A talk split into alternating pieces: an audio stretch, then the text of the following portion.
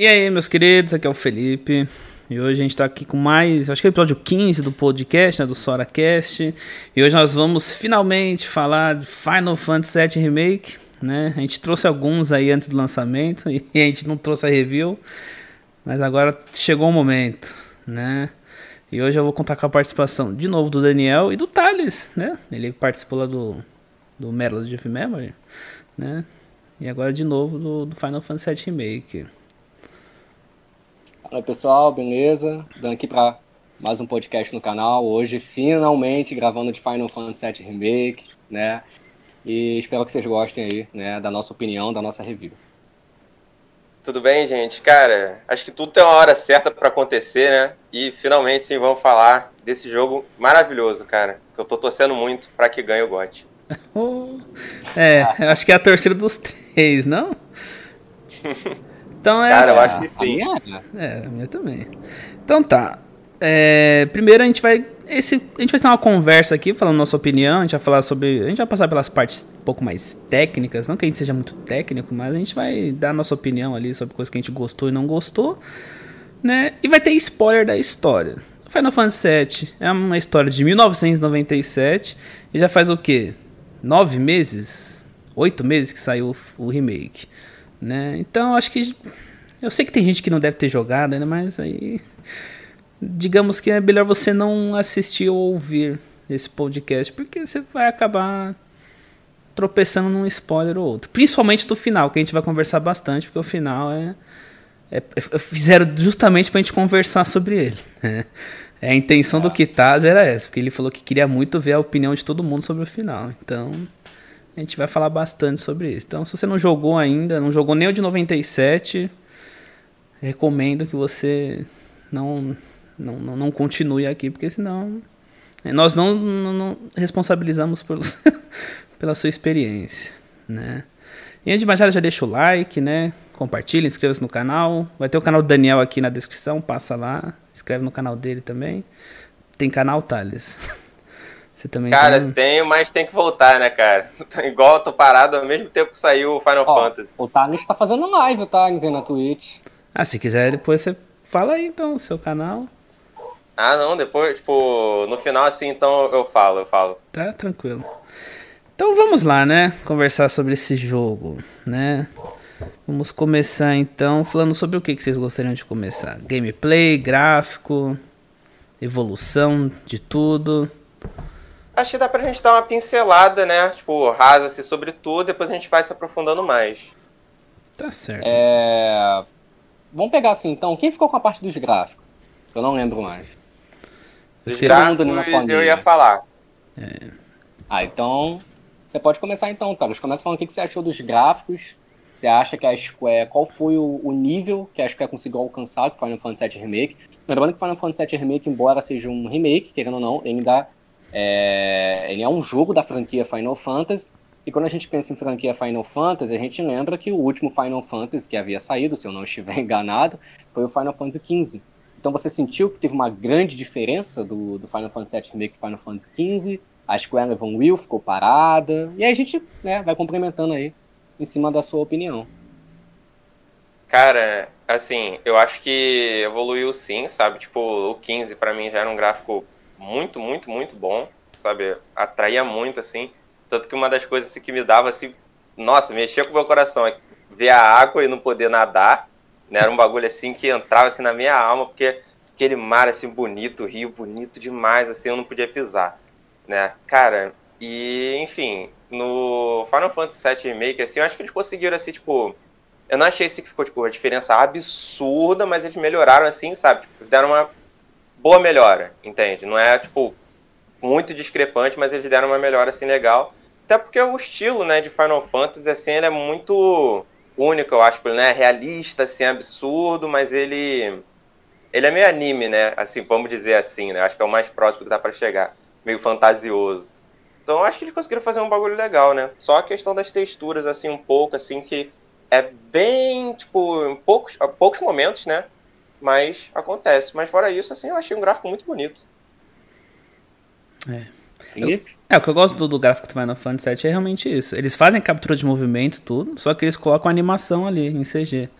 Né? Então eles misturam essa, essa realidade com, né, com a captura de movimento tudo com a animação. Né? O problema realmente, acho que dos gráficos foi a textura, né? Porque não, não é uma coisa que vai atrapalhar a gameplay, longe disso. Você vai lá ver uma porta, a porta vai estar tá feia, né? ela não vai estar tá renderizada direito. Às vezes ela vai até renderizar, mas vai demorar para renderizar. Mesma coisa quando você tá, sabe naquele caminho que você vai pelo você é do setor 7 pro 5, essas coisas, vai ter aquele monte de lixo ali. Algum momento vai ter um lixo muito feio ali, muito estranho, né? Só que assim, o problema é quando, por exemplo, a gente está lá naquela missão que a gente tem que desligar os geradores lá do setor, né? E a gente tá em cima assim de tudo, a gente tá lá em cima. É, é aquele momento, é, é, é, aqueles, é o momento do jogo que você vai parar e olhar e falar assim: nossa, que coisa linda, né?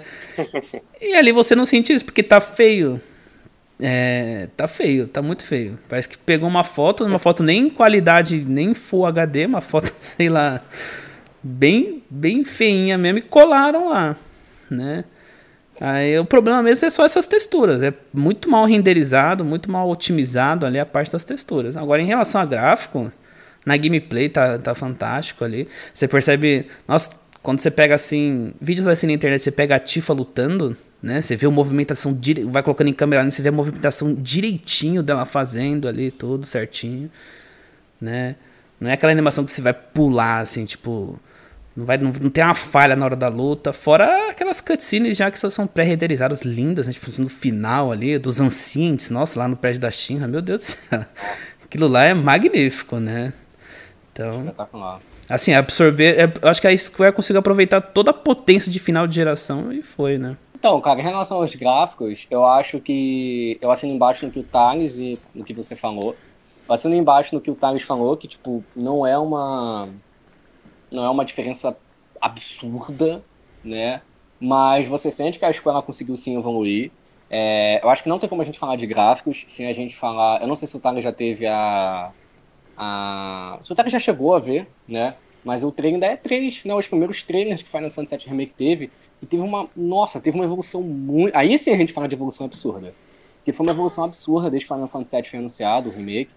E. Mas assim, realmente, do 15 pro que a gente tem hoje em dia do 7 Remake, não é, não é algo muito absurdo, mas acho que uma das coisas que eu mais percebi que acho que evoluiu muito, não que não fosse bom no 15, foi o cabelo, porque eu ainda acho que o cabelo no, no perdão, no 15, ele era um pouco serrilhado, é, as pontas né, dos fios, e a iluminação. A iluminação do 7 Remake é, é, assim, é fantástica, mesmo que tenha a questão das texturas, é fantástica. E qualquer canto que você tiver, tipo, até dentro de um local fechado mesmo. E realmente, cara, é, é muito bonito. O, o mencionou a questão da, de ser algo meio semelhante a anime.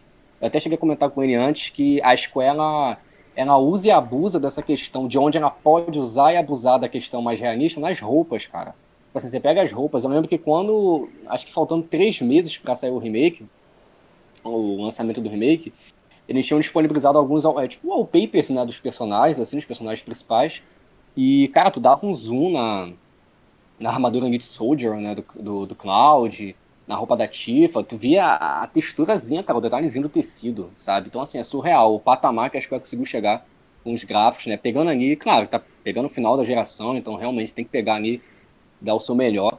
Mas realmente é, para mim foi inacreditável, assim, é muito lindo pro que o jogo se propõe a ser. É muito bonito mesmo. E, enfim, e conforme vocês já falaram, Final Fantasy XV já era um jogo muito bonito. Eu acho que a distância do, do, do 15, do 15 pro 7 Remake, por exemplo, não é a distância do do Lightning Returns, por exemplo, de toda a combination do 13 pro 15, por exemplo. Acho que ali já é uma distância um pouquinho maior, embora o 13 seja bonito também, né? Porque ele também não é antigo, né? Assim. Então, enfim. E falando sobre as texturas. As texturas, se a gente for. É, depois você pode, vocês podem mencionar se teve algum ponto negativo para vocês dentro do jogo. É, mas eu acho que se tiver, é, verdadeiramente as texturas estarão ali porque foi um ponto aí que a Square acabou deixando passar, na minha opinião, foi é, safadeza mesmo da Square, ela quis deixar isso aí, não se importou, porque um jogo tão bonito como esse, deixar passar uma parada como essa, não faz sentido, eles perceberam, mas deixaram mesmo, né, acabaram cagando ali, enfim. É, mas assim, é, eu acho que é muito questão específica, né, são alguns momentos isolados ali, né, que a textura me incomodou, assim, deu realmente notar, falar, caraca, isso aqui, bicho, isso aqui ficou feio né? Acho que uns três, quatro ou cinco momentos no máximo, assim. Um desses foi o que o Felipe mencionou, dois, na verdade, que o Felipe mencionou, que é quando você está indo no reator 5, e aí você vê lá embaixo, aquilo ali, realmente, é uma, mano, aquilo é uma foto, tá ligado? Um outro que é muito semelhante também, que na época eu comentei com o Felipe, é quando você está escalando aquele prédio, que é completamente diferente do original, inclusive, depois a gente vai falar de algumas diferenças aqui, mas é completamente diferente quando você está indo pro prédio da Shinra, você, e você explora aquele prédio gigante, assim, você vai escalando, e aí tem uma parte também que eles olham lá pra baixo, você pode, na gameplay ainda, você pode ir lá pra baixo e também, assim, é meio borrado, sabe? Então, enfim. O muro, e a, né? a comunidade. Isso, isso. E a comunidade do setor 5, né? A comunidade da Aerosh. Que quando você passa por lá que tem aqueles entulhos de nicho assim, tipo, a maioria, sempre que você passa por ali, tá, tá meio cagadinho mesmo, assim, pá. Mas acho que no geral a maioria das vezes assim, não chegou a incomodar assim, foi só os momentos mais específicos. Tem a porta também, que o pessoal usou muito, né? E a porta lá do Cloud, a porta não renderizava. A Square soltou uma atualização do jogo e não arrumou a porta. Mas enfim. Mas acho que, cara, acho que sobre os gráficos é isso. É impressionante. Acho que quando tem CG pré-renderizada é fantástico, é fantástico. É, as cenas finais ali com o Sephiroth, é, a própria cena dos Ancients também, é, é, inacreditável. Inclusive, eu vi recentemente uma matéria, é uma entrevista com a equipe que é responsável pela parte dos gráficos, né? E lá da Square, lá do Final Fantasy VII Remake, eles falaram que essa parte, cara, dos Ancients, foi a parte mais difícil para eles, pra eles fazerem. Foi mais difícil. Principalmente uma parte que tá o Cloud, a Tiff e o Barrett, eles estão lá em cima, assim, meio que como se estivesse no ar, né? E aí tá passando toda a, a, construção de Midgar, desde o começo, assim, os bloquinhos subindo, e aí o céu, o céu vai meio que passando, é meio que, é bem climático, sabe? Vai mudando o clima. Eu lembro que quando eu vi aquilo ali, eu fiquei assustado, falei, caraca, olha o nível disso. E, de fato, se concretizou, os caras falaram que foi o que mais deu trabalho. Né? Acho que eles ficaram três meses nessa cena, foi um negócio assim. Só não vou confirmar 100%, porque, enfim, tem um tempinho que eu li. Mas, de fato, realmente, Final Fantasy Remake veio com gráficos maravilhosos. Não, e é só pra complementar, a Square cagou tanto pra essa questão das texturas que realmente não saiu uma atualização para consertar isso. Nenhuma atualização. Nenhuma, tipo, nenhuma textura para arrumar nada. Lançou uma lá, veio aqueles anéis, eu acho, não foi? E só também, né? Ah, sim, sim, tipo, se equipava. Eu nem lembro a utilidade daquilo ali é, agora no momento. É bizarro. Tipo, ela simplesmente não ligou mesmo pra textura. Tipo, todo mundo falando e ela não ah, lançou um. Ela não lançou um patch. Na parte 2 já. É. Então é. A Square tem umas coisas que ela age dessa forma, assim, dá muito para entender, né? É, ali. Ali o pessoal é diferenciado. Ali a gente não dá pra entender mesmo. Mas a CG realmente, cara, assim, questão de CG, eu acho que é um dos melhores gráficos que eu já vi até hoje. Assim, impressionante. De verdade. Sim. Eu não sei, que, eu não sei se vocês já assistiram o filme do Final Fantasy XV. Não. O 15, 15 ainda não. Esse filme é lindo. É lindo demais. É tipo, é, é praticamente um filme inteiro naquele nível ali dos Ancients. É lindo demais. Aquele filme. Recomendo. Umas cenas, umas cenas bem específicas e de fato, as cenas que eu vi eu fiquei até assustado, assim, porque é muito bonito mesmo. E rapidinho, antes da gente passar para o próximo tópico, eu acho que é um, um, um, ponto bem interessante a se puxar aqui, que é o seguinte, é, já que a gente está falando de gráficos, né? Final Fantasy VII Advent Children. É, é muito legal a gente ver, claro, que a gente está vários anos depois, mas é muito legal a gente ver como que a tecnologia avançou. E agora a gente pode ter um jogo a todo momento com cutscenes, sendo no mesmo nível do Advent Children, até superior, na minha opinião, superior. Se você, embora Advent Children seja muito bonito, se você pega um print do Cloud ou do Sephiroth, você vai ver que. Acho que no máximo, talvez o cabelo dos personagens, porque lá é pré-renderizado acho que o tempo todo, né? Então, talvez o cabelo, por exemplo, você percebe que o cabelo do Sephiroth, quando tem cutscene normal, e quando tem aquela pré-renderizada, né, que ele levanta a mãozinha, ele joga os negócios, manda a galera, você percebe que o cabelo dele tem uma certa diferença. Né? Os fios na pré-renderizada, obviamente, vai ser mais bonito. Então lá no filme é o tempo todo assim. Mas acho que de resto, cara, tipo, pé, iluminação, roupagem, tipo, Final Fantasy VII Remake conseguiu aí, né? É, fazer uma parada que acho que os fãs esperaram muito tempo, né? Pra ver. É porque a gente saiu daquela coisinha lá de. Aqueles bloquinhos do PS1 para ver tudo isso aí, né? Pra mim tá maravilhoso. Né? É. Vamos falar então de outra coisa assim que é, eu acho que é muito característico de Final Fantasy VII, né? E que ele que teve uma remodelagem, assim, teve uma atualização que foi a trilha sonora, né? Você pega ali. É claro que assim é muito complicado porque você pegar a trilha sonora do PS1 e passar pro PS4, é lógico que você vai ter, você vai ter um up, né? Mas assim, foi um up muito grande, né, cara? Tipo, você pega a One Wing Angel, por exemplo, que a gente tá ouvindo desde lá de 1997. A gente ouviu em Kingdom Hearts 1, 2, né? E assim, quando chegou ali no. Quando chegou na luta ali com. Com o Sephiroth, né? Começou a tocar, tipo, não dá, né, cara? É muito emocionante. Fora assim que eles deram uma estendida em outras músicas. Por exemplo, a da abertura. Né? A da abertura teve todo um trabalho diferente, porque foi mostrando. É, a águia vem a águia lá de fora, aí vai mostrando a cidade assim, para depois começar naquela parte que, né, que seria a introdução mesmo do Final Fantasy VII de 1997, né? Então eu acho que a trilha sonora foi tipo muito bem refeita, né? E fora, fora Hollow, né? Hollow, assim, pra mim é a música do ano, assim. Eu acho que não tem uma música que eu mais ouvi nesse ano, com certeza foi essa Hollow. Quando o Ematsu lá falou que quando ele compôs a Hollow, ele imaginou o Cloud ali, tipo, todo escuro, chovendo ali. Quando começou a tocar Hollow nos créditos, eu chorei que nem uma criança ali. Não sei o que aconteceu comigo ali, foi maravilhoso, né? E assim, a trilha sonora, eu, eu acho que esse prêmio no Game of the Year, pelo amor de Deus, né? Nada contra os outros, Porra. respeito muito os outros, mas uma trilha sonora que tem um One Wing Wait e Hollow, ah, não precisava, nem, não precisava nem de indicação, já devia receber o prêmio logo de cara, né? Sim, porque, não, é, é claro que é brincadeira, assim, também, tá é, o que eu tô falando aqui, mas acho que não era nem pra ter os outros indicados, era já pra dar o dia. Pai, melhor trilha sonora, Final Fantasy VII Remake, aí já falava os próximos já. Tinha que colocar, tipo assim, assim, cada, cada trilha, sabe? Tipo, ah, tem a One Winged Angel, assim, escolher, tipo, qual foi a ah, melhor sim. desse aqui. É. Desse, é, é, boa, boa. Então, cara, a respeito da trilha sonora, inclusive vai aí uma curiosidade, né? Você otaku aí, que tá vindo aí conhecer, ver os podcasts aí, às vezes o podcast sobre jogo, né, e tal, mas você que viu o Vinland Saga, dá uma conferida depois na Holland, cara. Pesquisa aí a, a, a Holland no YouTube, porque o cantor é o mesmo cantor da opening, da primeira opening de Vinland Saga, que é uma opening fantástica. Então você vai ver aí, você vai sentir Não. esse feeling aí, você que gosta muito, né? O pessoal do meu canal ouviu um mês direto de Holland. Toda vez que ia começar a live, eles... Ah, então.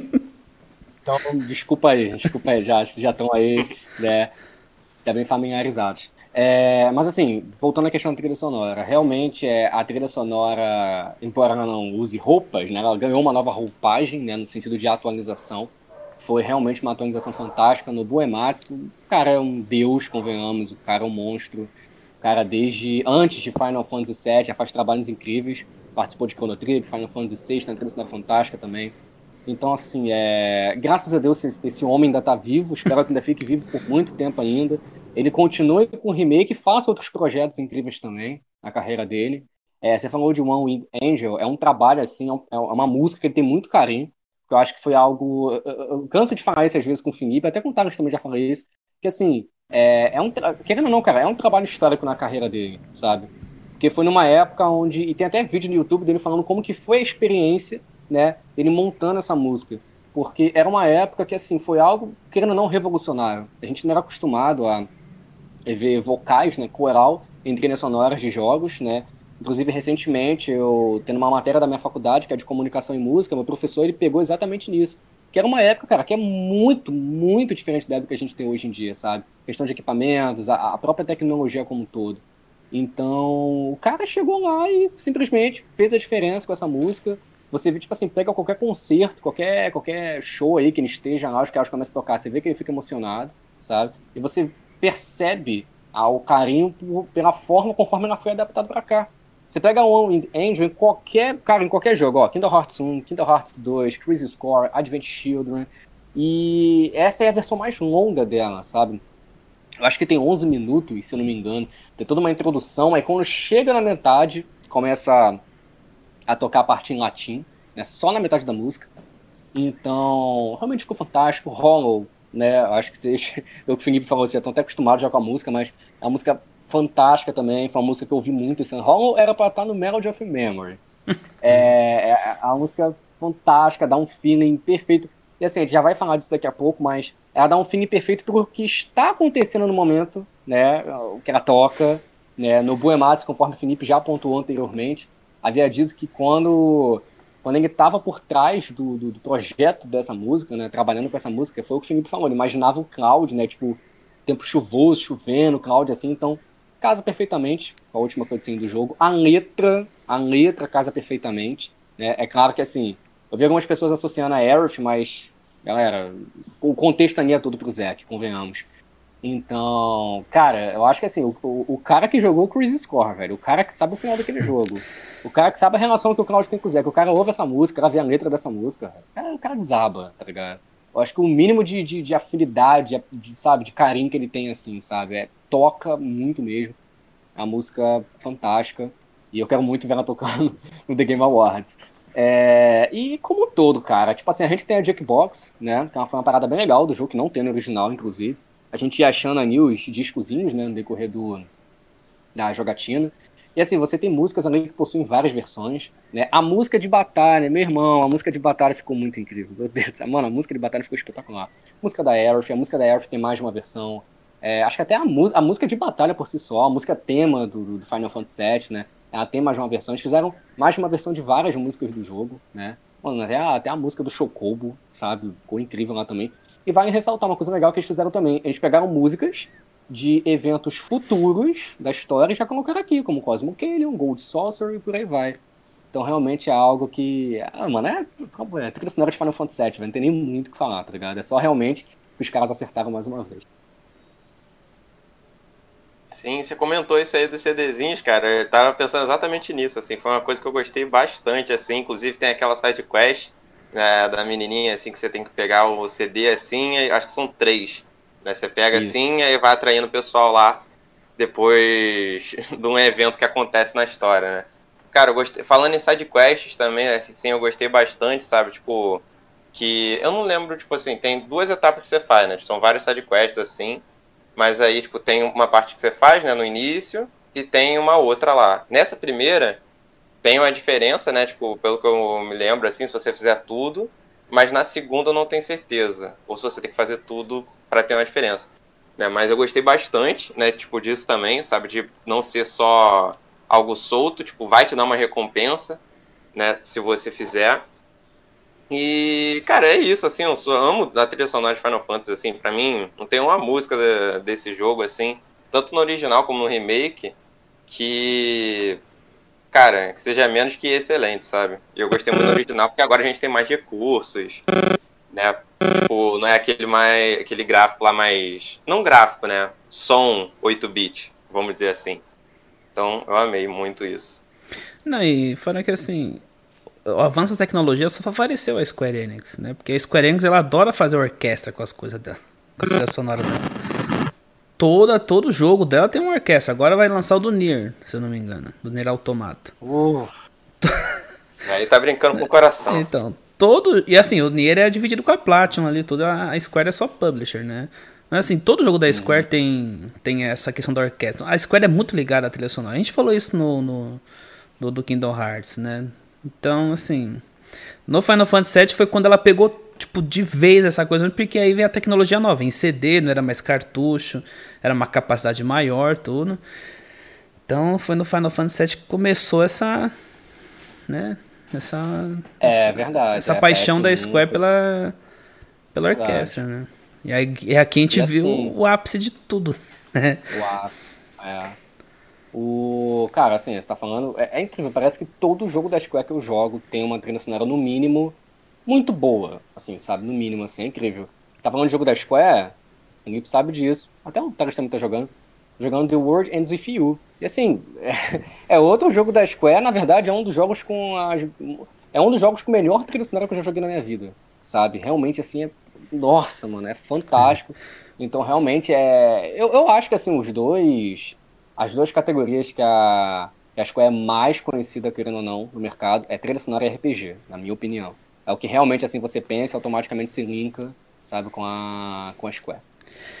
Tem uma trilha sonora muito boa. Com certeza. De um jogo aí chamado Persona 5, você devia você devia testar esse jogo. Um jogo, um jogo um pouco bom, né?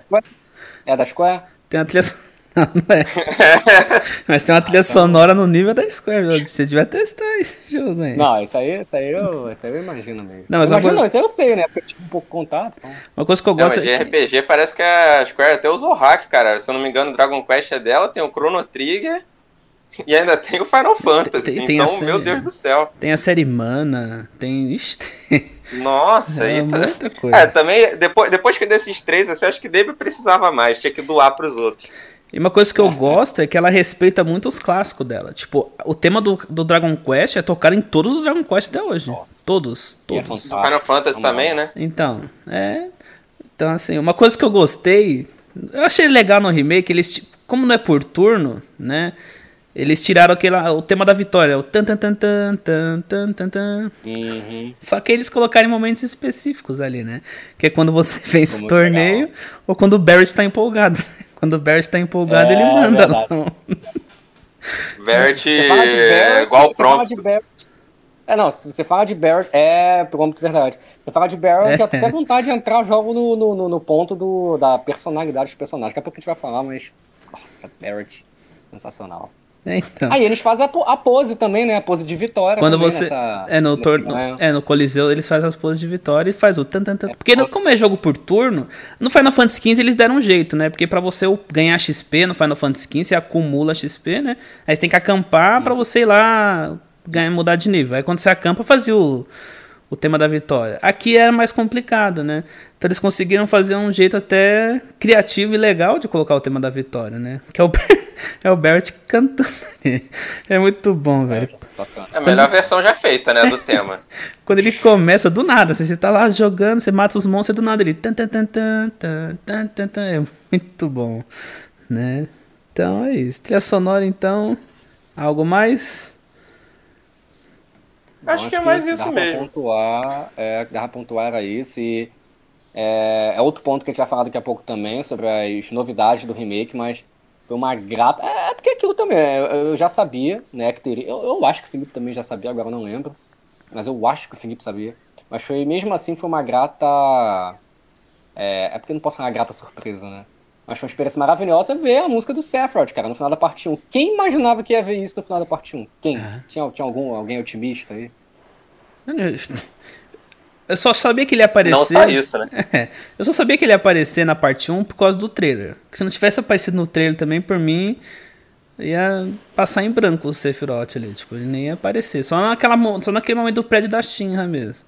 Mas de resto, a participação dele, nossa, tipo. Meu Deus.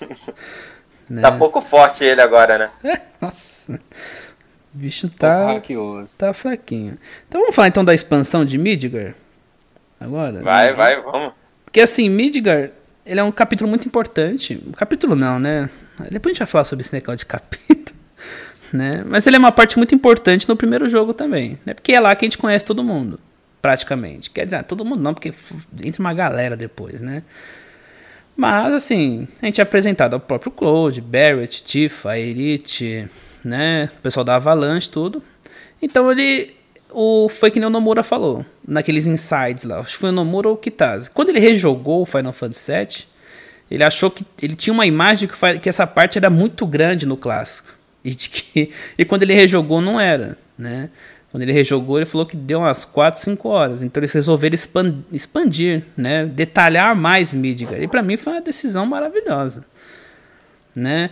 Porque além de fazer, ele não fez só isso, né? Ele apresentou coisas assim de que vão estar por vir no futuro, né?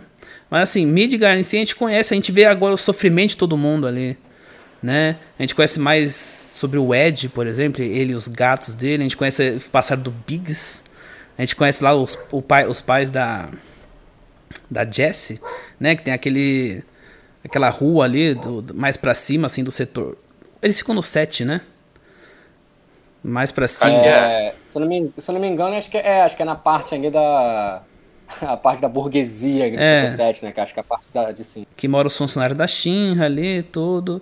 Então a gente conhece mais sobre isso, a gente detalha mais sobre o setor 5. Tem aquela questão da senhorinha ali que é a. Como é que é o nome lá? Que ela, ela rouba do Dom Cornel pra dar pro pessoal ali do, do- da, da comunidade. O É próprio. o anjo do lixão. Isso.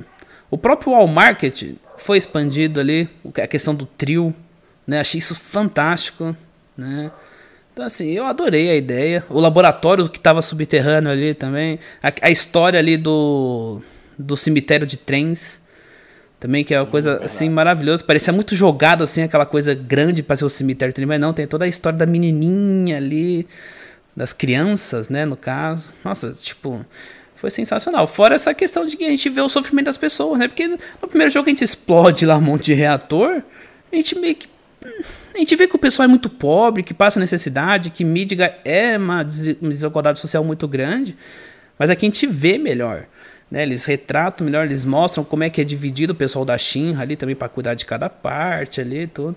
Mas essa parte do sofrimento das pessoas, principalmente quando a gente explode o primeiro reator ali, que o Cloud vai andando ali, tá todo mundo machucado ali, né? As pessoas com conversando, o Cloud vendo tudo aquilo, sabe? Tipo, é que o Close naquela, nessa hora ele não sente muito ainda, né? Mas assim, a gente sente, a gente tá vendo, a gente agora percebeu o tamanho da destruição que foi mesmo. Né? Porque na, na primeira a gente explode, a gente sai ali, já tá no, no, no bar, né? O Bert tá socando os negócios lá e pronto. Aqui não, tem todo o caminho do Cloud até o bar ali. Então, assim, eu achei essa expansão de Midgar uma coisa sensacional né? Uhum. Pra mostrar como, como a cidade é podre mesmo. A gente já sabia que era podre, agora a gente vê, tipo, não. Né? A gente torce até pro Sephiroth jogar a Supernova lá mesmo, né? Porque é uma podridão enorme ali. Eles estamparam, jogaram na nossa cara nesse agora. Uhum. Uma Exato. coisa que eu gostei muito foi o é. Johnny, cara. É, o Johnny. É, Johnny. O Johnny é muito... capítulo assim que ele tem participação, nossa, cara, nossa, eu, eu amei esse personagem, cara. O Johnny é muito bom. Não, quem é o Johnny no original? Quem... É porque depois a gente vai falar. É até que eu ia falar aqui agora, que assim, só para orientar um pouquinho a gente. A gente tá falando um pouquinho da expansão de Midgar. Aí a gente passa então pro meu tópico, que é o tópico do, da, da personalidade dos personagens, como que ficou no remake. E aí a gente volta pro Felipe e ele fala um pouquinho da questão de coisas que é, não estão no original né? Porque querendo ou não tem muita conexão com uma expansão de Midgar, né? Mas respondendo o, o, o tópico do Felipe, é... ah, cara, de fato, eu acho que assim, é... já pontuando com o que o Thales falou, o Johnny foi uma, uma, uma, grata surpresa, acho que ninguém esperava que o Johnny fosse um personagem tão maneiro assim, é, no, no remake, me arrancou muitas gargalhadas. O, aquela personagem também, que ela parece até. É, bom, é, a, é a nossa Yuffie, né? A gente não tem Yuffie ainda, vai ela mesmo, né? que é, acho que é neta da, da, da, senhorinha lá, que é o, o. Como é que foi? Como é que é o nome que você falou, Thales? Eu falei Anjo do Lixão, não tenho certeza se é isso mesmo, é, mas acho que é algo assim. Eu acho que é um negócio assim mesmo. É. E, enfim. E, cara, é como um todo, assim, na hora que for falar das diferenças, o, o Felipe ele vai pontuar um pouquinho a questão do all market, imagino eu, da, questão do vestido, que, meu Deus do céu, é completamente diferente. Tem dança aqui, a gente vai falar sobre isso. Mas assim, é, cara, uma, uma das, no, é, das, novidades nessa expansão, assim, que o Felipe até comentou agora há pouco, eu achei fantástico. Foi, eu, eu, lembro que eu tava. Eu cheguei nessa parte, era de madrugada ainda, né? Eu e o Felipe tava neurótico lá. E eu cheguei nessa parte, acho que era, sei lá, tipo, 5 horas ou 6 horas da manhã. Não, acho que umas 7 horas por aí. Eu já tava maravilhado com o jogo, eu tava, eu tava assim, apaixonado. Que foi o capítulo da Jessie. Aquele capítulo, eu amei aquele capítulo, porque foi tanta coisa boa. Cara, eu vou falar daqui a pouco de personalidade dos personagens, mas esse capítulo é perfeito, porque ele desenvolve a personalidade do Cloud, ele mostra como que o Cloud ele tá começando a se apegar mais pela Avalanche. É, é legal a missão, é maneira. Cara, o, o capítulo é tão legal que ele puxa uma, uma pontinha ali pro Before Crisis, que é um jogo que, tipo, pouquíssimas pessoas conhecem de Final Fantasy VII. No, no podcast Final Fantasy VII, o Felipe até comentamos aqui, que é um jogo de celular, um jogo mobile que só saiu no Japão, né? E esse jogo ele desenvolve a Avalanche antes ali do. Na época dos Turks, ali, a, a cara do Felipe de que não pôde jogar, satisfação é sensacional. Então, assim, é, é legal, porque aí tem uma parte né, que chega aqueles outros membros da, da, da Avalanche lá, e enfim, já desenvolve o, o, o Biggs, ele faz um comentáriozinho bem solto, assim, né? Que o Claudio pergunta quem são aqueles caras. E enfim, esse capítulo é fantástico, sabe? Tipo, a, a parte lá que a Jess dá um tapinha na bunda do, do Ed, né? e o, o Cloud lá se sensibilizando com a situação do Ed, eles, eles pulando de paraquedas, é, é fantástico, velho. Né, a Jess ali, a Jess, meu Deus do céu, a Jess é fantástica. A Jess nesse jogo. Quer comer uma pizza? Amigo, é, vamos comer uma pizza. Então, assim, é... cara, a mítica tá, tá, tá incrível e foi o que o Felipe falou né? Acho que ele foi muito feliz no comentário dele.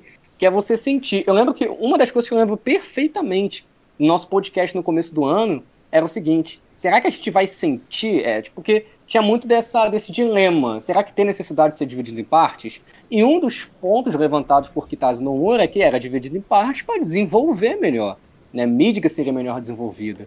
E a gente falou, pô, a gente então deve ver, né? Tipo assim, uma. A gente vai sentir como que os moradores sentem a, a pobreza em Mídica, principalmente nas partes que for focar lá na, no setor 7, que é, é muito pobre, né? A, a situação ali, a condição. É, a comunidade da Aerith, misericórdia, é dentro de um, de um, ferro velho, de um lixão. A Aerith, a Aerith até ostenta lá, com a casa lá mó, mó bonitinha. Mas de resto, velho, sabe? Então, assim, é, é muito legal o jeito que desenvolve o Barrett ali o tempo todo. Eu acho que o Barrett aqui, é, ele ficou um personagem muito melhor no sentido de dar a opinião dele do que ele acha sobre o planeta, sabe? Realmente ele explica melhor, sabe, a situação. No começo do jogo ele já tá falando já, né, do jeito dele, mas ele tá falando, né, ele tá explicando. E, cara, eu acho que ficou perfeito, assim, o sentimento de você sentir a desigualdade, que é o que o Final Fantasy VII sempre é, é, é, trouxe na proposta dele, que é, é, é, é ser algo fantasioso, né? Cê, mano, você tem alienígena, você tem cara que peida e faz supernova, mas você, ao mesmo tempo, você desenvolve muito questões biológicas, questões de desigualdade, né? É, desigualdade social e enfim, ao mesmo tempo que ele, é, ele flutua muito na, sus, na, na, suspensão da descrença, ao mesmo tempo ele tem muito pé no chão, né, com coisas da nossa realidade. É uma, é uma coisa que eu acho que é o charme de Final Fantasy VII. Então, assim, eu acho que isso ficou muito bem apresentado aqui, ficou muito bem introduzido, ficou muito bem adaptado, não só bem adaptado, ficou melhor, né, do que era no original.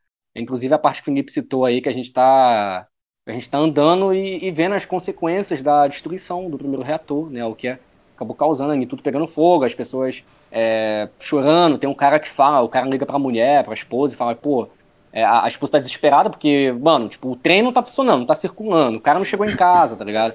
Tem criança, você entra no beco e tem criança chorando porque perdeu a mãe na confusão, então, sensacional, eu gostei muito, assim. Eu acho que não necessariamente o jogo, a Midgar deveria ser mundo aberto para você ter esse desenvolvimento, sabe? Então, para mim, ficou muito bem adaptado. Cara, tipo, é... eu queria eu queria já jogar tudo, né, velho? Tipo, é, falando um pouco sobre essa questão assim das partes, assim, tipo, eu fiquei meio não com medo assim da Square fazer algo ruim, mas eu queria muito ter contato com já todas as partes do jogo, assim, sabe? Tipo, e ver tudo assim de uma vez, entende? Mas, é, cara, tipo, você joga essa primeira parte, né? Tipo, como dá uma estendida tão absurda, sabe, em Midgar, assim, eu acho que você nem você nem fica tipo, com o coração apertado, tanto quanto você achava que ia ficar, sabe? Por não poder ter contato com o resto do jogo. Eles desenvolvem muito bem as coisas, né? Como você falou, a Jess, cara, eu não gosto nem de falar que eu já fico. Eu já, eu já fico meio mal, cara. Putz, aquela pizza de pepperoni, assim, velho. Nem, te, nem teve como. Cara, a Jess, assim, é uma das personagens. Eu já gostava muito dela no original, assim, mas, cara, no remake, assim. Eu, eu olhei pra ti e eu queria que tivesse como ter romance assim, com outra personagem no Final Fantasy, cara. Porque olha, a, Je a Jess ganhou meu coração, cara. E o Barrett, nossa, o Barrett. Eu não sei nem o que falar do Barrett, cara. Tipo, eles deram tanta personalidade para ele, assim, cara, que. Eu não, sei, eu não, consigo olhar assim pro original assim e ver a, a mesma coisa, sabe? Tipo, parece que foi só isso aqui, sabe? Que fizeram assim no original e agora, assim o Barrett é muito engraçado, cara. O Barrett é um dos personagens mais engraçados. Principalmente sem o contato que ele tem com o Cloud, cara. Né, que no começo, assim, o Cloud estaria aí pra nada, né? Aí, dessa parte aí que, do planeta, assim, que o Daniel até falou, assim, a gente fala, nós temos que salvar o planeta, não sei o que, né, gesticulando daquele jeito dele. E o Cloud, tipo, ah, eu não me importo. e o Barrett sempre irritado com o Cloud, cara eu amo a relação deles, assim, sabe? Tipo, e isso, assim, que ele também foi se aproximando do grupo. É bem legal de, de se assistir, sabe? Até o Ed mesmo, assim, foi um personagem que eu gostei mais, assim. Tem o Biggs, né, que é o nome daquele outro. Yes. Uhum. É, gostei muito, assim, dele também, cara. Tipo, foi... Cara, isso, assim, das personalidades para mim, foi, tipo, e também o que você falou, né, tipo, que não tem no original, assim, do cemitério de trens e essas outras coisas. Cara, pra mim, eu acho que é o destaque do jogo, sabe? Tipo, é o que faz ele ser o Final Fantasy VII Remake. É, assim... Assim, o, o. É, aí, aí, aí, aí, Felipe. Aí não, só ia completar uma não, coisa rapidinho. assim. Ah, tá, pode falar. Não, então pode falar, pode falar. Não, agora Nossa, você fala, pode falar. vai que você me expulsa daqui. Não, não eu só ia falar que assim...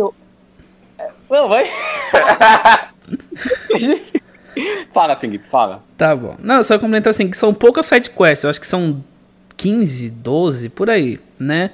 E elas, por aí, por aí. Elas não são muito elaboradas, tem umas que são mais que as outras, né? Mas que elas complementam muito isso que a gente estava falando. Elas, elas aumentam muito mais Midgar. Porque a gente começa, a gente conversa com as pessoas lá. A gente vê insatisfação de pessoas com a Shinra. Tem gente que ama a Shinra, tem gente que odeia a Shinra.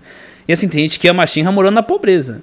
Né? Tem gente que está ali naquele setor, mas eles se sentem protegidos pela Shinra. Então, assim, essas sidequests elas expandem muito bem. Né? É, é muito legal, cara. Tipo, é, pode ter gente que vai achar repetitivo, cansativo, porque não são, como eu falei, não são elaborados, não são tipo assim, ah, é aquela coisa, vai lá, mata cinco monstros, né? Vai lá e, sei lá, conversa com fulano, fulano vai te mandar matar cinco bichos também. Mas assim, o diálogo entre elas ali é bom até para desenvolver o Cloud. Até para isso essa, essas sidequests são boas, sabe? E que expande mais ainda uhum. Midgar, né? Pode falar agora. Sim, sim. Agora posso? pode, pode falar. É. Tipo assim, é... Ah, então vou até comentar o que você falou aqui, eu vou porque eu ia falar. Que a questão, só pra complementar o que você falou das sidequests, desenvolve Cloud, desenvolve Tifa quando você tá fazendo as sidequests no setor 7, porque você já tem a... Ó, tu pensa no cara que não jogou o original, o cara não conhece a Tifa. E aí o cara vai jogar o remake, ele já vai ter a visão do que é a Tifa quando o Cloud chega ali no setor 7. Porque tu tá fazendo as missões e o tempo todo o pessoal tá, pô, Tifa, tu é isso aqui, não sei o quê. Né, tem, tem aquele safado miserável lá que fica dando em cima da, da Tifa, né? E, e, tem uma parte lá também que você quer entrar no, no, no local lá e aí o Cloud quer entrar, o cara fala, irmão, tu, tu, tu, não vai passar aqui não que tu é estranho. Aí a Tifa vem, porra, se a Tifa tá junto, então tu já tá aqui dentro. então, assim, tipo, é legal, porque desenvolve a Tifa no setor 7, a importância, a Tifa é pau pra toda a obra. E lá no, no, na comunidade do setor 5 desenvolve a Aerith, né? Que a Aerith já é a mãezona, as crianças vêm em cima dela e pá. Então, é, eu acho que assim, acho que vai fazer uma parada muito legal. Eu não. Cara, eu nem lembro se eu fiz sidequest no Final Fantasy XV. Na verdade, eu, eu, fiz, mas foi muito pouca. Eu fiz a do, do Behemoth, enfim. Mas. O Felipe, porra, fez tudo no jogo. Então, ele, talvez ele até pontua melhor.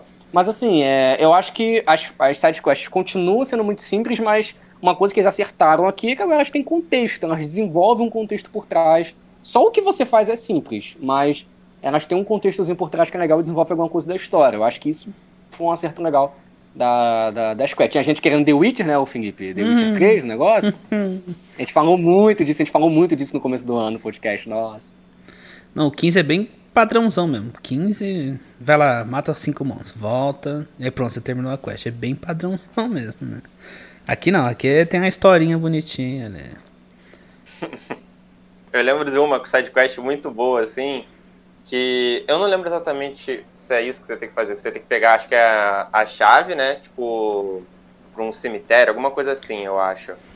É, eu acho que. Eu tenho quase certeza. É porque, tipo, eu não sei se estou confundindo, né? Porque eu acho não, que tem é duas que faz uma parada assim. É Cara. Cláudio, eu tenho certeza. É, aí tem um velhinho, né? Que aí o, ele fala assim, pô, tem como você me levar lá no lugar tal? Assim, ele, bem, aí vai custar um milhão de rio ele cobra mais pro velho do que ele cobrou pra Avalanche para explodir um reator. Para tu ver como a tarefa era difícil. E pra tu ver como desenvolve uma coisa da história. Tipo assim, é uma coisa que puxa uma pontinha do que o Cloud é naquele momento, tá ligado? Ele é, ele é um mercenário, literalmente. É, é um mercenário, literalmente. Não, mano, é assim, eu lembro que o velho, o, o velho tá, tá com as pernas zoadas, tá ligado? Ele fala assim, pô, ir lá, mas, pô, não consigo ir. Ele falou assim, ó, irmão, ou, ou tu devolve lá pras crianças. Não, tipo assim, pior é que era pra levar, era pra levar do velho, né, do idosozinho ali, até as crianças que ali do lado, velho. Tipo, o cara, acho que é 5 mil que ele cobra, se não me engano, pra levar, sei lá, 10 metros, velho, de distância. Não, então, e outra, tem essas. Essa aí, tem essa coisa que o Thales comentou da menininha. Teve toda aquela destruição no setor 7, né? Tá todo mundo acabado ali, todo mundo desanimado, tudo. Aí vem uhum. a Jukebox e vem essa sidequest da menininha, que é justamente para colocar música para alegrar as pessoas. E tipo assim, velho, não tem como você fazer essa sidequest e você não ficar alegre porque você vê a menininha dançando ali toda bonitinha. Tipo, é, melhora os seus dias, sabe? Aquela side quest. E o Barrett também, né? É. Porque o Barrett fala, ó, eu vou, eu vou botar música pra tocar, mas tu vai. Tu vai dançar aí, garoto. Quero ver tu dançando. é muito, cara. Muito bom. É, é maravilhoso. Eu ri do, do velhinho dançando, cara. Que ele fala assim: eu vou ensinar pra vocês uns passos. Ah, é. Caraca. Ah, esse velho é esse, muito bom, é, esse... Não, essas, assim, essas sidequests são sensacionais. Ele, é, é, é muito legal. O Thales ele acabou sem querer entrando aí no. Não, sem querer não, ele acabou pontuando aí, entrando nesse ponto, que é a questão da personalidade. Então, a gente já entra logo falar da personalidade dos personagens. Pra finalizar mesmo agora a questão de Midgar, eu só queria deixar aqui o, que mais me pegou, tá? Que eu falei assim, caraca, que expansão absurda que foi realmente. O esgoto, eu acho que o esgoto, assim, putz, que... Mano, pelo amor de o esgoto é duas telas no original, eu acho. Ai. Se for duas telas é muito. Acho que é uma só, na verdade. E o cemitério de trens, conforme o Felipe falou, que o cemitério de trens nem tem contexto praticamente no original. É só uma parte que você passa por ali para seguir até a Shinra. Mano, aqui tem toda a lore lá, toda a plotzinha lá da, da, da criança, dos fantasmas, então. Desenvolve o, o, medo da Tifa, a gente não sabe. Como é que você vai saber disso? Aí a gente fica sabendo que a Tifa é cagona com o negócio de fantasma, o negócio sobrenatural. A parte lá do, do, do, do reator 5 é, tem um acréscimozinho para desenvolver que o Barrett tem medo de altura. Alguém sabia disso, velho? Então são uns pontos assim que eles adicionam no remake que.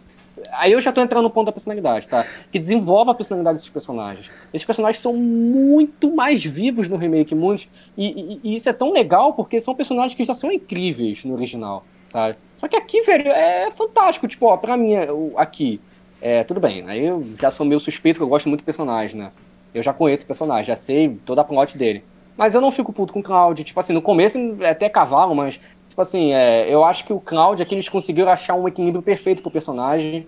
Pra ele ter esse lado dele, mas ao mesmo tempo ele ter aqueles momentos que você fala, pô, aí sim, sabe? Eu acho que no original, você sai de Midgar, você não tem esse sentimento. O Cloud tá muito mais legal, tá muito mais. É, receptivo, eu não sei, tipo assim, as pessoas conseguem se conectar com mais facilidade com o Cloud do remake, digamos assim, a galera nova, talvez. É, o Barrett talvez seja a melhor adaptação do original pro remake de personagem, porque o Barrett, para mim.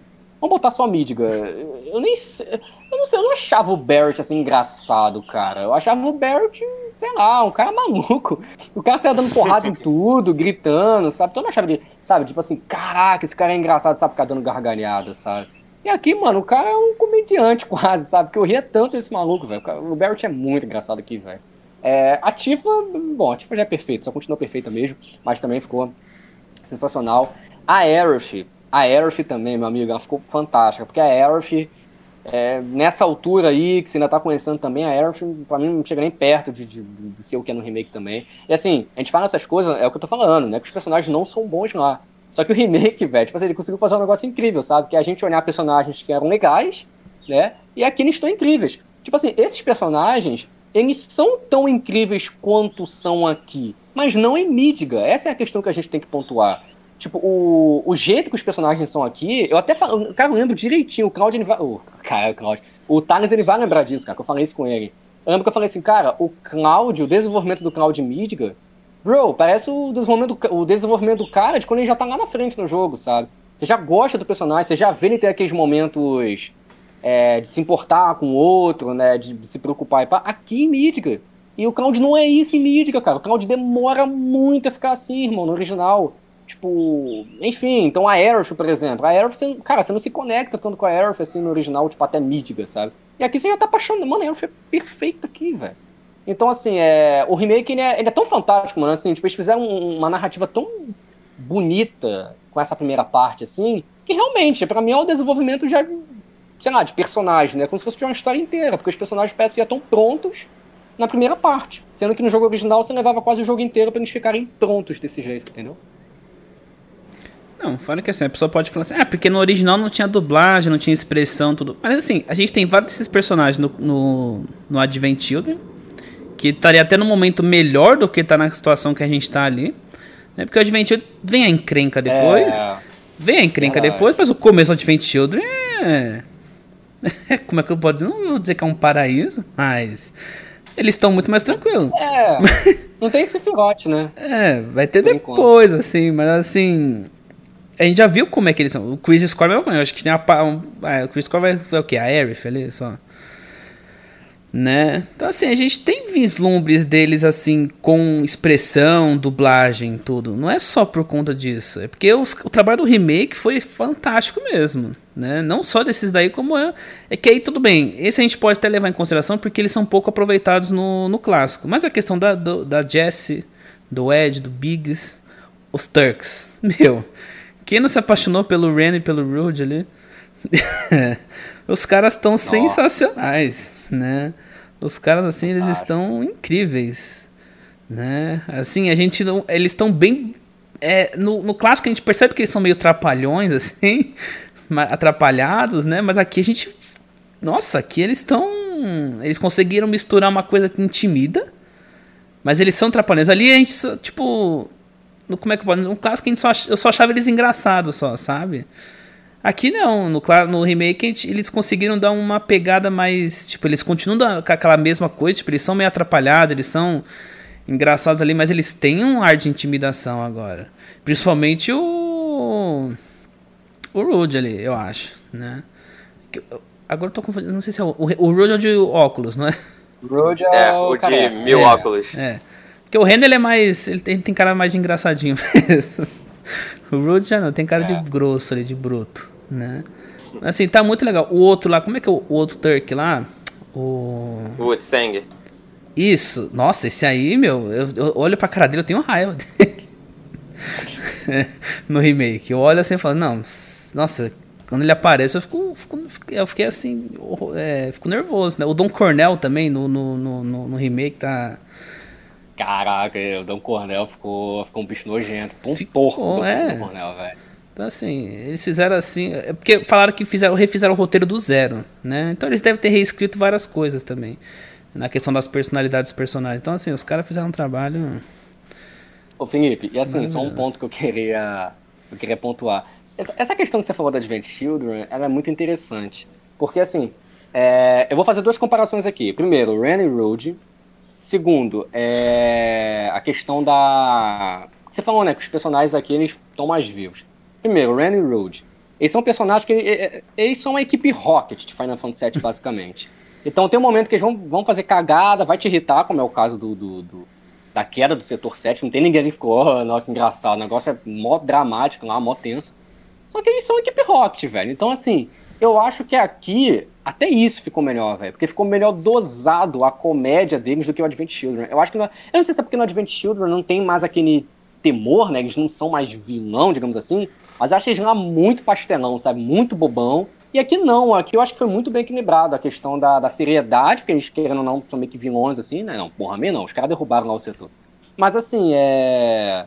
Mas eles têm esse lado cômico aí, digamos assim, né? De ser atrapalhados. Acho que aqui ficou muito bem equilibrado. E você sabe qual é a questão do Advent Children, mano? Eu acho que o Advent Children, é, ele pegou muito. Porque o Final Fantasy VII, eu sempre achei, desde o clássico, cara, ele é muito bem equilibrado entre o drama, essa, essa densidade dramática, pesada do que, que o Cloud passa com o Sephiroth, é, as culpas que a Tifa tem, que, que ela sente, né? O, a questão da Aerith, tudo que acontece, o, o que o Barrett sente também, se sente culpado.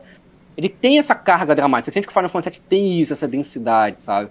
Só que ao mesmo tempo, mano, o Final Fantasy VII tem muito quebra disso, sabe? Tem comédia pra caramba também no Final Fantasy VII, no original. E eu acho que o Advent Children foi só pra um lado do. Uma depressão, drama, tá ligado? Enquanto o remake não, o remake você vê que tem esses momentos. Ah, cara, quando é pra zoar, o remake zoa, velho. Quando é pra você rir, pô, o Johnny tá lá pra isso, sabe? Tipo, o, o momento lá da dança tá pra isso. Acho que se não fosse pra ter isso, não teria aquela dança do Cloud. Então, assim, tipo, Cara, Final Fantasy VII é isso. O remake, ele resgatou o que é a alma do original. O Advent Children não é que ele não tem alma do original, mas ele pegou só que 50%, digamos assim. É isso que eu sinto, sabe? E assim, no, no, no, remake, você tem a Tifa com ciúmes, né, cara? É muito boa aquela cena. Ah. Que a Elite vê assim, não, você não precisa, a gente não precisa ficar com medo, porque a gente tem um guarda-costas. Meu guarda-costas. A Tifa tá cara assim. Hum, nossa, é, ela, hum, é muito ela vai agarrar, aí, ela, aí ela toma atitude. É tem um momento também que ela pergunta bom. pro Cloud como é que ele conheceu a Aerith também, né?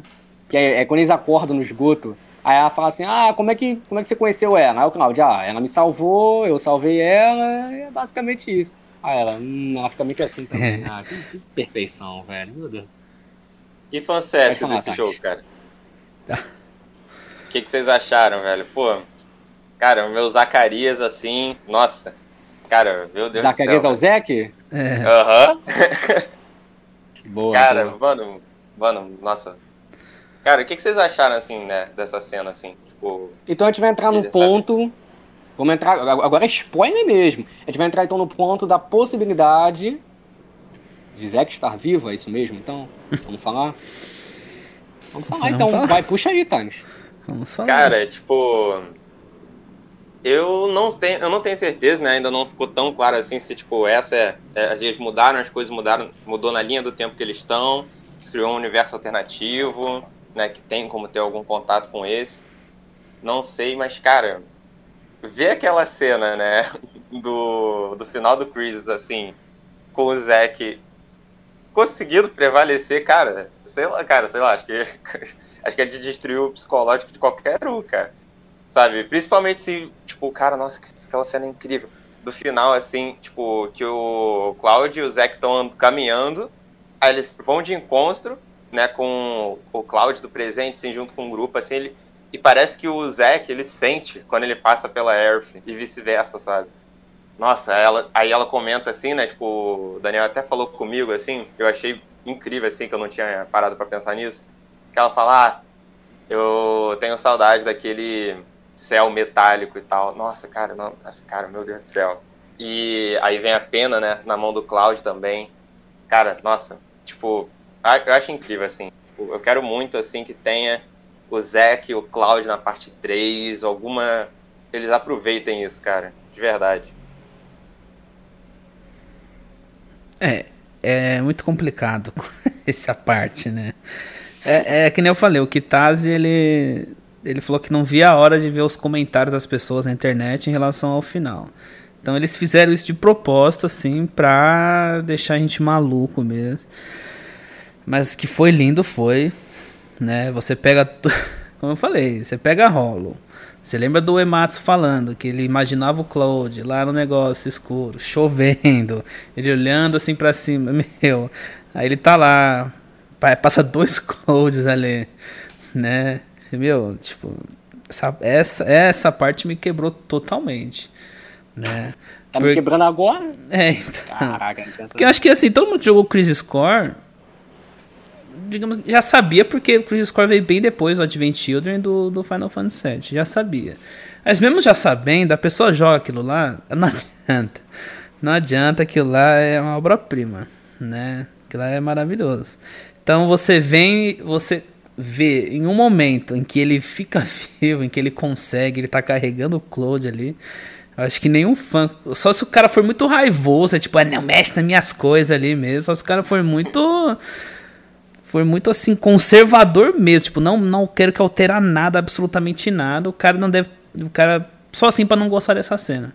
Porque você vê o Zé carregando o Cloud ali, falando, não, almost there, estamos chegando lá. E aí passa no meio ali do, da, da, da Erite e do Cloud do presente. Isso aí. Isso aí é pra Felipe, quebrar queria te perguntar, você pontuou aí uma coisa, né? Tipo, aí você pode continuar falando. Cara, o pessoal falou muito da dublagem do Zack, né? Que você falou assim, ah, quem ah, não mexe no original, não sei o que. Eu, eu vi o pessoal comentando muito assim da dublagem. O que, que você achou da dublagem do Zack? Ah, eu gostei da dublagem dele. Eu não achei ruim, não. Eu achei. Não, tipo, falaram Muito assim muito da entonação também, tipo assim, ah, que ele falou assim, tipo, falaram como se fosse muito ruim, assim, eu achei, eu Nossa. achei diferente, né? É. Tipo, eu tenho mais apego também com o Chris Score, porque querendo ou não foi a primeira vez que eu vi a cena, mas eu não cheguei a achar ruim, sabe? Tipo, acho que o pessoal assim pegou muito assim, tipo, ah, não, mudou, não podia ter mudado, entendeu? Mas É, enfim. eu, é, eu, não, eu não achei ruim, não. Achei muito. Ficou, ficou muito boa até. Não, não achei ruim, não. E Mas- tu, Daniel? Ah, cara, vamos lá então, falar de Zack é complicado. Cara, é... é é complicado porque assim, tipo, eu não sei qual o rumo da Square agora daqui pra frente. Eu acho que com a parte 2 vai ficar. Agora não tem como, vai ficar na cara qual vai ser o rumo é, que a Square quer tomar com o Final Fantasy VII. Eu acho que a Square, o que eu venho conversando com o Felipe, minha nossa senhora, tipo, ó, eu não sei nem quantas vezes já falei isso com o Felipe.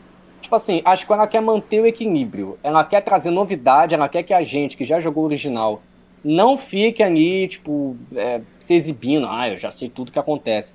E chega lá e se surpreenda, seja quebrado sentimentalmente com fanservice, e ao mesmo tempo ela não quer mudar radicalmente a história dela, né? Porque Final Fantasy VII, querendo ou não, é um marco na, na, na história dos videogames, é uma coisa que mudou muito a indústria, então você também não pode pegar, você não pode reviver uma história e é, mudar do zero, você fazer, só para dar um exemplo aqui no caso, a morte da Aerith, por exemplo, sabe? É uma coisa que, nossa, eu acho que a internet ia quebrar, assim, se fizesse no remake, a Aerith não morrendo, sabe? Tipo, muito, tipo assim, ia ter quem ia gostar, ia ter quem ia vibrar, mas ia ter muita gente que ia ficar bolada. Então, eu não sei que rumo que a, é, a gente pode trazer até um vídeo de teorias. Eu tenho algumas coisas na cabeça que eu imagino, é, putz, principalmente envolvendo Sephiroth. Mas, assim, é, em relação ao Zack, cara, tipo...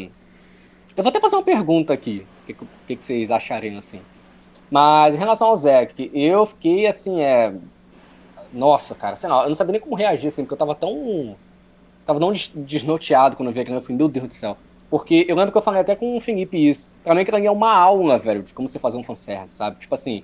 Porque quando o Time zerou o Final Fantasy VII Remake, a gente tava em cal, tava assistindo. Eu lembro direitinho que quando o Zack começou a fazer a pose assim, ao, Cara, eu, eu tô quase chamando o Thales de Cloud o tempo todo, não sei porquê. Eu vou falar pro Thales, não, não sei o que tá acontecendo. Aí o Thales virou e falou assim: pô, meu herói vai morrer de novo. Aí eu fiquei tipo. será? E aí, assim, é, cara, é, é, tão torturante você ver aquele final do Crazy Score, sabe? Tipo, é, a, injustiça que é aquilo, sabe? A covardia que é aquilo que fazem com o Zack. O cara morre, morre como herói, morre como herói, mas é uma covardia, cara. E aí você vê finalmente o cara sabe? Não que não tenha botado respeito antes, mas o cara botando respeito, sabe, velho? E, e de pé lá, soberano lá, sabe? Ele falando, Claudio, você viu isso, Claudio? Caraca, velho, não tem como cara não pegar. E aí, velho, a gente tem aquele. Por isso que pra mim é o fanservice perfeito, porque. Inclusive, eu já quero falar um negócio aqui, tá? Que pra mim, é... de todas as mídias de Final Fantasy VII, esse foi o final que mais me pegou até hoje. Embora o final da Advent Children eu amo, porque assim, é o Cloud saindo finalmente da depressão e passa aceitando. Mas esse foi o final que mais me pegou, porque é um fanservice, assim, velho, que pega muito no sentimental do fã, sabe? Porque você tem um choque de gerações, você tem um Cloud lá, que, mano, o cara acabou de, de descer a peixeira no Sephiroth, não de maneira definitiva, mas enfim. E aí, o cara brabo lá, Soldier, First Class, na cabeça dele, mas passando lá, e aí você tá vendo o Zack com o Cloud lá, todo vegetativo, cara, passando, sabe? Tipo, é uma coisa. E, e isso que o Thales falou, velho, que parece que ele sente, quando ele passa pela Airf, ele dá um sorrisinho, sabe? Fala assim, nossa. E aí eu chego no ponto aqui, e tocando rolo, né? E tocando rolo. aí eu chego no ponto detalhe. aqui. Né? É, detalhe. Que é o seguinte, é, vocês gostariam de ver. Aí eu dou já a minha opinião, tá? Porque é sacanagem eu perguntar e não dar logo a minha opinião. Vocês gostariam de ver Cloud e Zack versus Sephiroth no final? Só que assim, de uma maneira que fosse. de uma maneira que fosse um fanservice, que assim, tipo, a gente dá, tem a nossa história, mas, sabe, aquele fanservice que a gente faz, mas a história de vocês ainda tá aí, sabe, assim, vocês gostariam? Tipo, eu, eu ia morrer jogando. Cara, é o Zack, né, cara? Zack comigo é uma situação complicada, se não precisa nem fazer sentido, só coloca ele lá que eu vou achar o máximo. Pra mim, nossa, pra, meu personagem favorito da compilation, velho. Quero muito ver isso. Não, eu também. Por mim, coloca todo mundo lá. Dá um jeito de colocar todo mundo no grupo e vai todo mundo lá. Vai até o Johnny junto, se for, cara. Vai todo mundo. Ah, é porque assim, velho. Tá. O Sephiroth, pra mim, principalmente quando ele tá nas 30 mil formas, ele lá, pra mim ele é tipo o cara a ser batido. Então pra mim tem que estar tá todo mundo assim, né? Mas com certeza. Tem que estar tá o Zack e o, o, o Claude ali. Ia ser algo assim sensacional. Se tivesse. Se tiver, no caso, né? É, revanchezinha, né? No Crazy Score tem aquela luta, né? Né, do Zack contra o Sephiroth, então... E a gente... e é a chance do Zack ver o potencial do Cloud, né, cara? Tipo assim, é... A gente, se você for parar pra pensar, não tem luta de Zack e Cloud junto, cara. Sabe? Não tem, porque, tipo... Até o ponto que o Zack tá vivo, o Cloud, coitado, não é nada ainda, sabe? Aí o Zack morre e acabou, cara. Então, assim... A gente nunca viu na mídia, em qualquer fanservice que já tenha sido feito, a gente nunca viu né, Cloud e Zack lutando um do lado do outro, cara. Tipo, é, é literalmente um Sorry Rico lá em Kingdom Hearts 2, cara. Mano, eu, tipo... eu, não gosto de comparar, mas assim, é o feeling ali, lembra. E tipo assim, do grupo principal, digamos, Cloud, Zack, Aerith e Tifa, todos têm raiva do Sephiroth. todos têm algum motivo para querer matar o Sephiroth. Então bota todo mundo lá mesmo pra sentar a porrada nesse maluco aí. Mas tem que ter Zack, tem, tem que ter Zack Cloud, sim. Mas já que vocês estão falando de Sephiroth, e aí, cara? O que eles fizeram com o Sephiroth nesse remake? O que, que vocês acharam? E aí, hein? Começa então? É, é porque eu acho que esse é o, é o tópico que tava pra mim, então é, eu começo falando então. Sim, só, Tipo só assim, vai, cara. Sephiroth no remake. É, eu, eu resumiria o Sephiroth no remake que o Sephiroth é um Nomura. Eu resumiria assim. Acho que ao bastante. É, vai mandar em tudo, vai o mandar e desmandar. Vai fazer o que ele quer. Olha, cara, A gente vai ter que seguir as ordens final. dele agora. é. A gente chega no final e a gente tem uma. Assim, é, é muito bizarro o que acontece, porque é uma coisa que. É fanservice também, isso também. é- A gente fica muito com fanservice no negócio do Zack, mas também é fanservice, querendo ou não. E assim, é. A gente tem todo um contexto novo chegando em Final Fantasy VII Remake. Que é um contexto que até então não existia, nem no original, nem na compilation, que são os Whispers, né? Os murmúrios. São criaturas que regem né, o destino. E basicamente o destino ele tem uma timeline, né, ele tem uma ordem a se seguir. E se você tenta mudar essa timeline, é, você não cria uma nova timeline, como é em Vingadores, por exemplo. Né? Você, você é impedido. Os Whispers eles possuem exatamente essa função. E é, me corrijam se eu estiver enganado, eu acho que tem um momento que a Aerith fala que os Whispers eles são a vontade do planeta. Isso me lembrou até um pouquinho a questão das weapons do, do, do jogo original. É a nossa vontade. Então, cara. É, é a nossa vontade. É, então, uma coisa que eu falava muito com o Thales, né? Que é a questão do.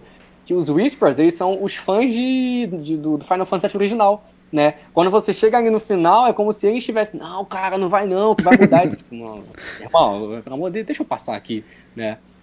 Então, assim, é. E aí tem todo um contexto novo que, assim, eu não sei o que vocês acharam. Eu achei bem legal, eu gostei da maneira conforme foi explicada, porque eu acho que o Final Fantasy VII Remake ele ganhou uma narrativa mais refinada, sabe? É, porque aí você pensa muito, tipo assim, por exemplo, ah, quando a Jessie vai morrer, né? Tipo, o Whisper, ele atrapalha ela quando ela vai jogar a granada. Aí você fala, caraca, e se ele não tivesse atrapalhado a granada, velho? Você fica pensando assim, sabe? Ou então, por exemplo, quando os Whispers começam a rodear a Aerith, e isso chama a atenção do Cloud. É o Cloud fica tipo, é, o que, que tá acontecendo ali? Aí ele vai até a Aerith, né? E aí ela. E aí ela tem interação com ele. Então eu acho legal, cara, o lance dos murmúrios, porque eles dão contexto para alguns acontecimentos do original. Então é quase como se fosse um, ah, não tem isso aqui que você sabe o que acontece? Isso aqui aconteceu por causa disso aqui. Aí eles vão lá e colocam os Whispers pra dar um contextozinho pra narrativa. Então por isso que eu, eu, eu falo que parece que ficou mais refinado, sabe? Eu achei. Ficou assim, tipo, na verdade, pra mim, a escrita de Midgar acabou ficando melhor que a do original, né? Eu acho que os Whispers são um acréscimo muito legal. Era, né? Porque agora não tem mais, a gente vai chegar nesse ponto. E aí a gente chega no final, né? é, no, no maior estilo Kingdom Hearts lá, a gente tem o Diabo Doido lá, gigante, e a gente derrota. E aí depois vem a conclusão que tudo era um plano do Sephiroth. O Sephiroth, ele, inclusive, eu acho que quando ele, ele espeta né, o Barrett, quando ele finca a Masamune no, no, no Barrett, já é ali um. um eu, eu fico pensando que ele não jogou original nessa hora já é ali quase um teste do Sephiroth, sabe? Tipo, hum, aí ele vai espeta assim, os Whispers salvam ele, hum, então já sei o que eu tenho que fazer, eu tenho que tirar esses bichos aí de, da, da cartada, de jogo. E aí, ele no final, ele induz o, o grupo a enfrentar o Arauto, do, o Arauto do Destino, né? Ele, transforma, ele faz uma imagem do Arauto do Destino como se o Arauto do Destino fosse o vilão da história. O grupo muito inteligente vai lá, derrota o bicho que rege o destino. E aí o Sephiroth vai lá e. É agora o Arauto do Destino, agora o Arauto do Destino é o Sephiroth. E aí você pensa assim, tipo, e agora, velho? Qual o rumo que você vai tomar? Eu acho que um, um, um fanservice que é, putz, é sensacional, é sensacional. É, o, o Thales vai até lembrar aí que, tipo, no dia que o Thales zerou o remake, eu mandei um vídeo pra ele no, no WhatsApp, e era um vídeo do, do Dominic Slash, né, que tá lá o Sephiroth e o Cloud, assim, se encarando, aí você aperta, e aí o Cloud desce o Dominic Slash no Sephiroth. Aí eu falei assim pro Thales, Cara, imagina quando chegar na parte 3, velho, que a gente tiver essa cena, sabe? Aí vai tá, tá, tá, o rosto de um do outro assim. Aí beleza. Aí de noite, tá jogando Final Fantasy VII Remake, do nada, começa lá a cena lá, velho. O Cloud vindo, descendo, aí um diferente pro outro, eu, tá, que tá acontecendo aqui? E essa foi a minha reação, velho. Eu fiquei, mano, tá acabando o remake? Que negócio. Que isso? É só a parte 1, tá ligado? E aí, uma coisa que eu acho fantástica, eu acho fantástica, acho que foi muito bem colocado, é o, o Sephiroth dando um pau no Cloud. E aí, tipo assim, irmão, não vai ter um slash agora não. E aí ele chega e fala assim, ainda não. Eu acho que é, essa frase do Sephiroth fala muita coisa com apenas duas palavras. Ainda não. Não é o momento. Ele sabe que aquilo acontece, ele sabe que algum momento aquele Omni Slash acontece, mas ele fala, não é o momento ainda. E o fato do Cloud, do, do Sephiroth sambar com o Cloud naquela hora ali, é mostrando como que esse Cloud aí não tem como dar Omni Slash em Sephiroth, irmão. Ele tem, muito, tem toda uma jornada ainda pela frente. Então, pega tudo do Sephiroth, pega tudo do Sephiroth na parte 1. A, a prime, o primeiro contato do Cloud com a Aerith, o Sephiroth bota a mão na, na, na, na no ombro da Aerith e fala assim, você não pode proteger ninguém, você é muito fraco para proteger alguém. Aí você já fala, que, que droga é essa? Que, que, que é isso? Sabe? O que esse cara tá falando aí, irmão? Então, assim, é. Pra mim, Sephiroth, ele quebrou a quarta parede. Pra mim, agora o cara rege o remake. O remake vai tomar o rumo que ele, que ele quer, sabe? E como eles vão derrotar ele, eu não sei. Mas isso abre um leque de inúmeras possibilidades, que rende muitas teorias. Ah, e sem esquecer também que tem o Seven Seconds Till the End. Ele fala também. O que, que são esses sete segundos que ele fala no final também? Né? Será que é o tempo da, da, da cutscene do jogo original, que a Aerith leva pra morrer? Tem muita coisa aí. Sephiroth no remake, eu acho que ele passou do patamar de um vilão, sabe? Eu acho que o que conseguiram fazer com Sephiroth, cara, é um negócio absurdo, porque é um personagem que sempre foi criado para ser OP, é um personagem que sempre foi criado para ser absurdo, é o cara que ninguém consegue relar no personagem, consegue encostar. Você joga a, a, a campanha inteira do original só com aquele, só com aquele boato, o Sephiroth é brabo, o cara que é o Soldier First Class, aí você encontra o Mid o Mid Gasolão tá espetado, quem foi que fez? Caraca, foi o Sephiroth que fez isso, sabe? E é toda uma narrativa, que inclusive já foi dito pelo, pelo, pela, pelo, pelos diretores, né, pelo Kitaz e Pai, que foram muito inspirados no filme do Tubarão, é toda uma narrativa para só no final você ter a conclusão, ah, agora estamos de frente, né, com o Sephiroth aqui. Aqui não, Aqui o próprio Nomura falou isso. A galera já sabe quem é Sephiroth, velho. Você já viu Sephiroth em várias mídias. E aonde o Sephiroth vai, ele impõe respeito. Ele é um personagem que foi criado pra. Tipo assim, o Zack, ele foi um personagem que ele veio depois. Eu considero que o Zack veio depois, porque o Zack no original é quase nada lá, é só uma cutscene. O Zack é um personagem que foi. É, que ele veio depois, é um personagem pra todo mundo gostar. Mano, não, não, não, não existe, mano, alguém que não gosta do Zack, não é possível, sabe? Talvez ele não seja o seu personagem favorito. Mas, cara, tu vai amar o Zack, tá ligado? E o Sephiroth, ele é um personagem que ele, ele é tipo o Zack, mas é no sentido de botar respeito, de ter medo, de falar, esse cara é o diabo doido. E agora no remake, eles conseguiram levar isso, eu nem sabia se isso era possível. Eles conseguiram levar, porque agora o cara comanda tudo. Agora é o demônio, meu. Ah, agora é. Uma entidade. Que assim. Cara, eu nem sei o que eles vão fazer, velho, sinceramente. Tem alguma teoria, Felipe? Não. Ah, eu tenho uma teoria de que a, a Erit sabe das coisas também. Isso eu acho que ela ah, não, sabe não. também. Com certeza sabe. Tem até aquela cena, né, com a, com a Marlene, assim, que aí ela Uhum. encosta na, na Aerith, assim, ela fala, ah, não, não conta pra ninguém, hein, não sei o quê. É, Então, não, tem, a- tem aquela cena também que é do capítulo 8 pro 9, né? Que, ela, que, o, que ela vai, a- o Claude vai fugir da casa dela, ela encontra ele lá no beco. Nossa, ficou até, ficou até estranho, né? Encontra lá no caminho assim, né? Aí ela toca na mão dele ele começa a, dar curto nele ali, ele começa a chorar do nada, né? Ah, é. Não tô dizendo- entendi. eu acho Não, assim- E a... Hã? Pode falar, pode falar. Não, eu acho Não, assim, pode falar. eu não acho que ela tenha mostrado pra ele o que, que aconteceu. Eu acho que ele sentiu a mesma coisa que ele sentiu quando ela morreu, sabe? Tipo, ele sentiu um pressentimento ruim, sabe? Porque, Sim. meu, Sim, sim. o cara chorar do nada daquele jeito, alguma coisa ela passou pra ele ali, né? Tipo, algum sentimento, no caso. E o capítulo 14 também, né? Que ela, ela toca no Cloud, né? Porra, tá, tá tudo ficando estranho aqui, mas me desculpa. Ela encosta É a mão no rosto do Cloud. É, o destino, é o Sephiroth intervindo aqui. Tipo, ela toca no Cloud e ela, fala- ela fala assim, é... Você não pode se apaixonar por mim. A Aerith tá até meio metida nessa hora. Ah, você não pode se apaixonar por mim, porque isso não é real. Mano, ela já viu o Zack dentro do cara, tá ligado? É, é, é. É que esse aí também, o quanto que é, o- é, é. Porque esse aí é alternativo, né? Ah, é, é. Tem essa... é. Eu prefiro, assim, eu, querendo ou não, eu prefiro a foi- outra cena. Não, é, não, óbvio, né? Mas assim, é. Mas, cara, e tem a teoria dos fãs também, né? Que ela. Primeiro que o diálogo, você percebe que o diálogo dela com o Sephiroth ali na ponte quando eles vão atravessar a parada, é um diálogo muito diferenciado. É um diálogo de dois personagens que estão à frente dos outros no sentido de conhecimento. Eles já sabem coisas que acontecem. E o outro ponto, tem, tem a cena também com o Ed, né? Que ela fala que assim, é, às vezes eu sinto que o meu tempo tá acabando aqui, sabe? Mas é o tempo todo ela fala, ó, oh, o destino é uma página em branco, né? E você pode escrever as coisas, né? E tem a teoria dos fãs também, né? Que no original o jogo começa com ela de, de olho aberto. Como é que é? Acho que ela tá de olho fechado na primeira cutscene do original, né? Só que aqui ela tá de olho aberto, naquela primeira cutscene que abre o jogo com ela. E ela, ela de olho aberto é o final do jogo. Ao final, a última cutscene ela já está de olho aberto. Então, assim, ah, o final do jogo original é o começo do remake, só que aí pensa essa questão temporal. O povo é sinistro, irmão.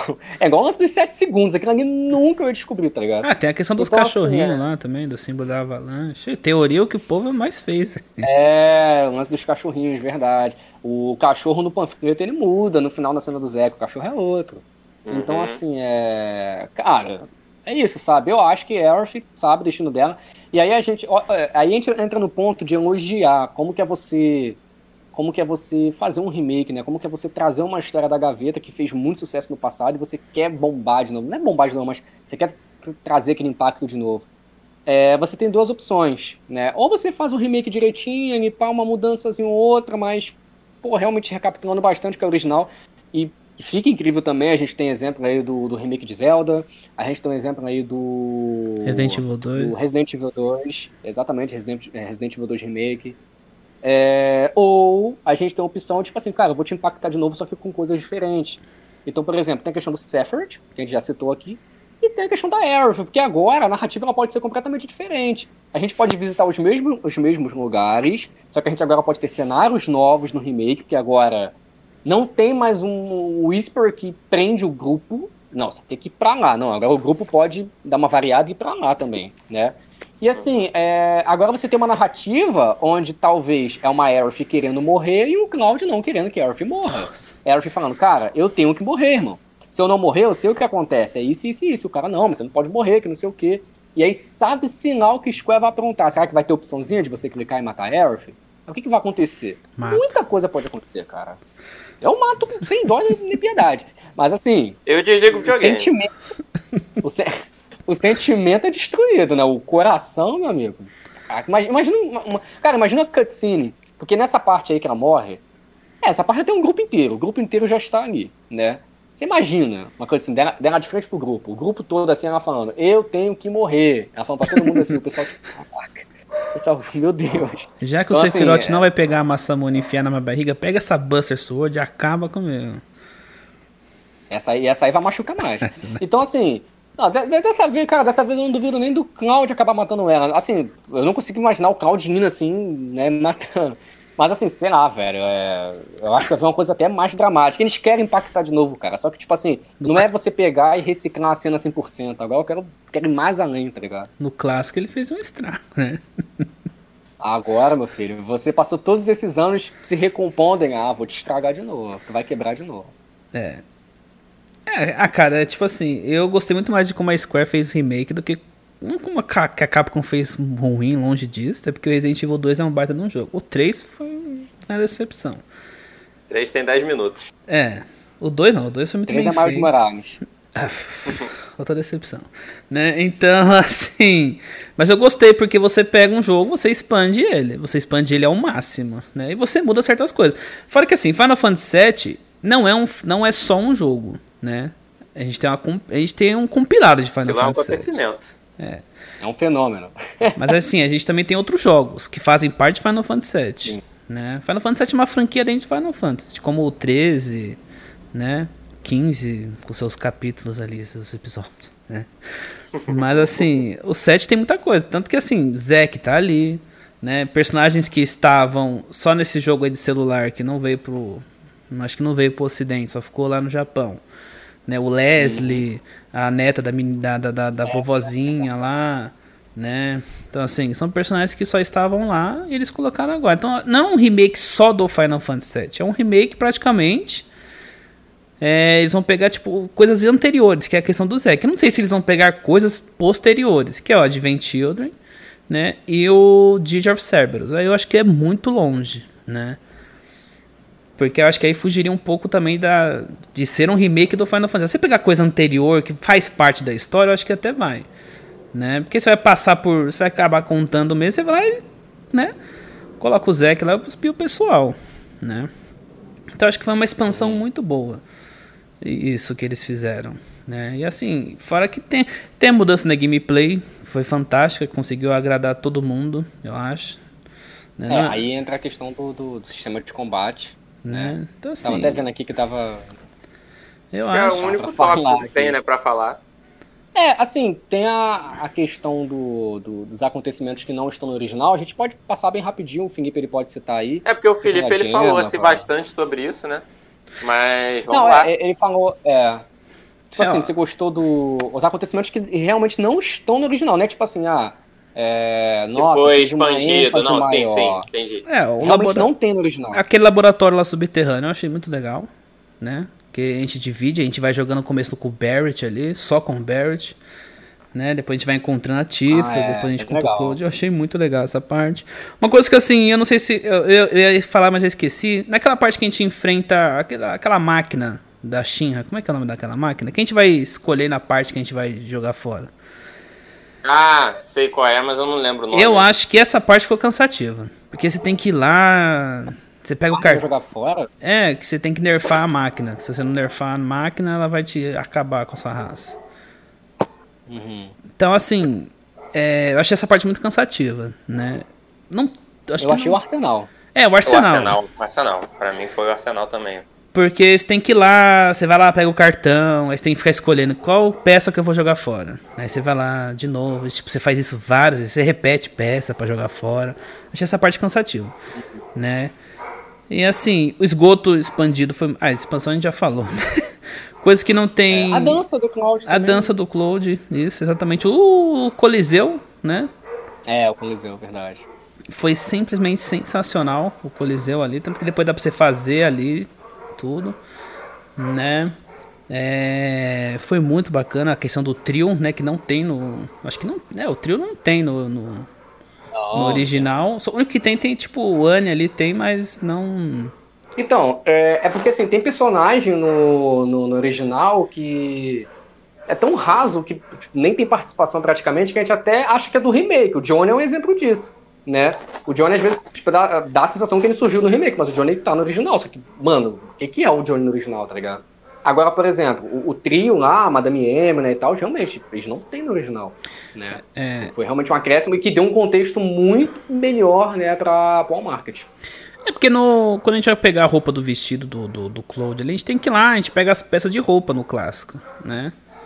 E aqui não, aqui a gente. Aqui pra você pegar roupas é através da quest, né? Se você fizer todas as quests é um vestido, se você fizer três quests lá é um outro vestido, se você fizer três outras quests lá é outro São três vestidos, né?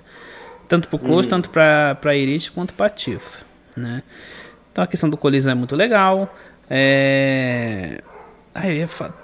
Ah, o Roach, né? O Soldier ali que apareceu também é muito bacana. A disputa ali na moto, é. né? O minigame da moto ali é muito bom. Tudo bem que a gente já tem algo parecido, que é lá no final, bem no finalzinho, né? Que a gente enfrenta aquela máquina na moto também. Né? No, que na verdade é no carro, né? Na, contra, contra, Ah, não, quem tá no carro é o. É o Close tá na moto, quem tá no carro é os outros, né? Uhum. Mas a gente tem contra o Roach, a gente tá na moto com a Jessie ali e tudo.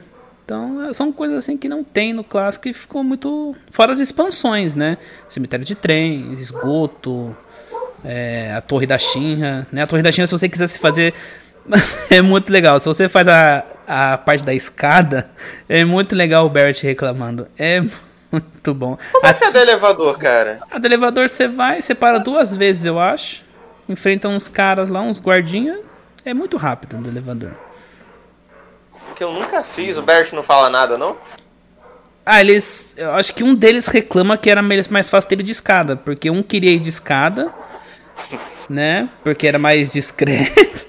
O outro queria de elevador porque é mais rápido, né? Aí quando dá errado, um deles faz um comentário. Mas o Bert subir na escada é sensacional. A Tifa lá em cima, lá. E o Bert reclamando. E é legal que, tipo Até assim. O Cloud é, fica cansado. É legal que o Cloud fica cansado. Tipo, você vai perder. Você, você coloca pra correr, ele não corre, né? Ele vai andando ali devagar. É muito bom, cara. né? É uma das diferenças, assim, que. Bom, é tanta diferença, assim, mas assim.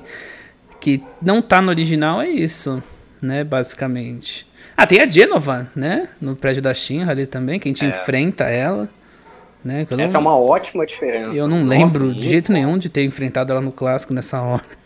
Não, não. Uhum. É, é, inclusive, essa forma dela a gente enfrenta no, no navio né? Que é depois, se eu não me engano, se não estiver enganado, depois dessa luta a gente ganha até a matéria do Ifrit. É uma outra diferença também. A gente não tem summon no em Midgar no original, não. É. Teve gente aí que achou que tinha pouca summon, né? Tinha só, sei lá, talvez três summons, não sei. Tipo, a gente tem até bastante coisa só pra Midgar. Pois é. Né? Não tinha só, só tinha sumo de DLC, né? Só sumo de DLC. É, só tinha. É, verdade. Não, assim, coitado de quem não tem DLC, né? É, imagina a pessoa que vai comprar e não tem mais a DLC, o que ela vai pensar, né? é. Mas é. É assim mesmo. E a diferença é o combate também, né? O combate é muito diferente, mas eles conseguiram manter um padrão ali que desce para você ter a opção por turno, assim, que você consegue trocar em tempo real os personagens ali e tudo. Mas se você vacilar, você tem que trocar na hora certa também. Não adianta você achar que vai trocar que o tempo vai parar, porque não, ele só anda devagar. Se você estiver fazendo o comando errado ali, você vai se ferrar, né? E principalmente assim, no hard você tem que saber, né? A hora de momento de usar habilidade, né? Porque você não vai poder usar item. Você... O hard é tenso. Então. O hard é sinistro. Aí você tem os itens ali também. Tudo vai ter o cooldown. Você tem duas barras de. de... É ATB que fala, né? que é para você poder uhum. usar o comando, né? então você tem que saber administrar isso. Né? Tem as matérias ali, que é uma coisa que já tinha no clássico, mas aqui também você tem que aprender a usar certinho. Você faz os combos ali, as, as, ult, as ults ali, tudo. É muito legal, né? Me corrija uma coisa, no, no clássico, é, a, a arma ela já ficava com propriedade de magia, né? Quando você linkava ou não. É, acho que magia é, tipo assim, Como por assim? exemplo, tipo, você, você equipar uma matéria de fogo e ela dá dano de fogo? Isso. Cara, eu não tenho certeza. Eu acho eu que só tipo, tinha uma matéria específica. Eu acho que era elemental. para você conseguir é, fazer isso. Eu acho que era algo assim. É, ficou muito legal, né, no remake, assim, o efeitozinho da, do, das chamas, assim, na espada. Realmente fica no efeito, você vê. E... O, o sistema de combate, assim, é de longe um, um dos pontos positivos assim de Final Fantasy VII Remake que mais se diferencia, que mais cria a identidade do remake como um todo. É, eu acho que um dos pontos é, mais é, fracos de Final Fantasy XV, não fracos exatamente, mas um dos pontos que me incomodou é a facilidade do jogo. Eu acho o jogo extremamente fácil, né? Inclusive. Bom, eu não vou entrar em detalhes porque talvez seja um spoiler de Final Fantasy XV, então não vou falar disso. Mas a boss fight final, vou falar só isso então. Putz, a, porra, o Final Boss Final Fantasy XV, irmão. O que é aquilo, tá ligado? tipo, mano, os mob, os mob do Final Fantasy VII Remake dá mais trabalho que aquilo. Então, assim, eu acho que o Final Fantasy VII Remake, ele é, ele é perfeito na dificuldade, sabe? Porque você o tempo todo você tem que estar atento. Você não pode só apertar um botão, só ficar esmagando um botão, tá ligado? Você tem que ter estratégia. É um RPG estratégico, querendo ou não. Mas ao mesmo tempo que ele é um RPG estratégico, ele é uma coisa que quebra a sua cabeça, que assusta o jogador. Né? Tipo, eu acho que ele é um, um, um bom jogo pro fã entrar na franquia Final Fantasy, assim como o Final Fantasy XV também é, entendeu? Tipo, ele é tão bom quanto aquele. No sentido assim, porque. É... Ah, aquele lá é muito fácil, então talvez o cara que tá entrando agora vai gostar mais daquele. Mas esse aqui também não é impossível, só que ele tem um senso, o sentidozinho de desafio, ele é desafiador, mesmo no normal, né? De uma maneira bem moderada, bem equilibrada. E o hard, assim, o cara vai jogar o hard, ele quer dificuldade. Ninguém joga no hard querendo facilidade. E o hard, é, eu acho que eles arrumaram um jeito bem legal de deixar o jogo difícil. Que, porque não é só basicamente você pegar e aumentar HP de bicho, sabe? Ou então, sei lá, aumentar o dano que o bicho te dá. Não, tipo, eles vão na questão dos itens, a questão, uma questão que pega muito, porque quando você joga no normal, você subestima muito os itens. Você fala, ah, os itens, pô, nem faz tanta diferença assim, sabe?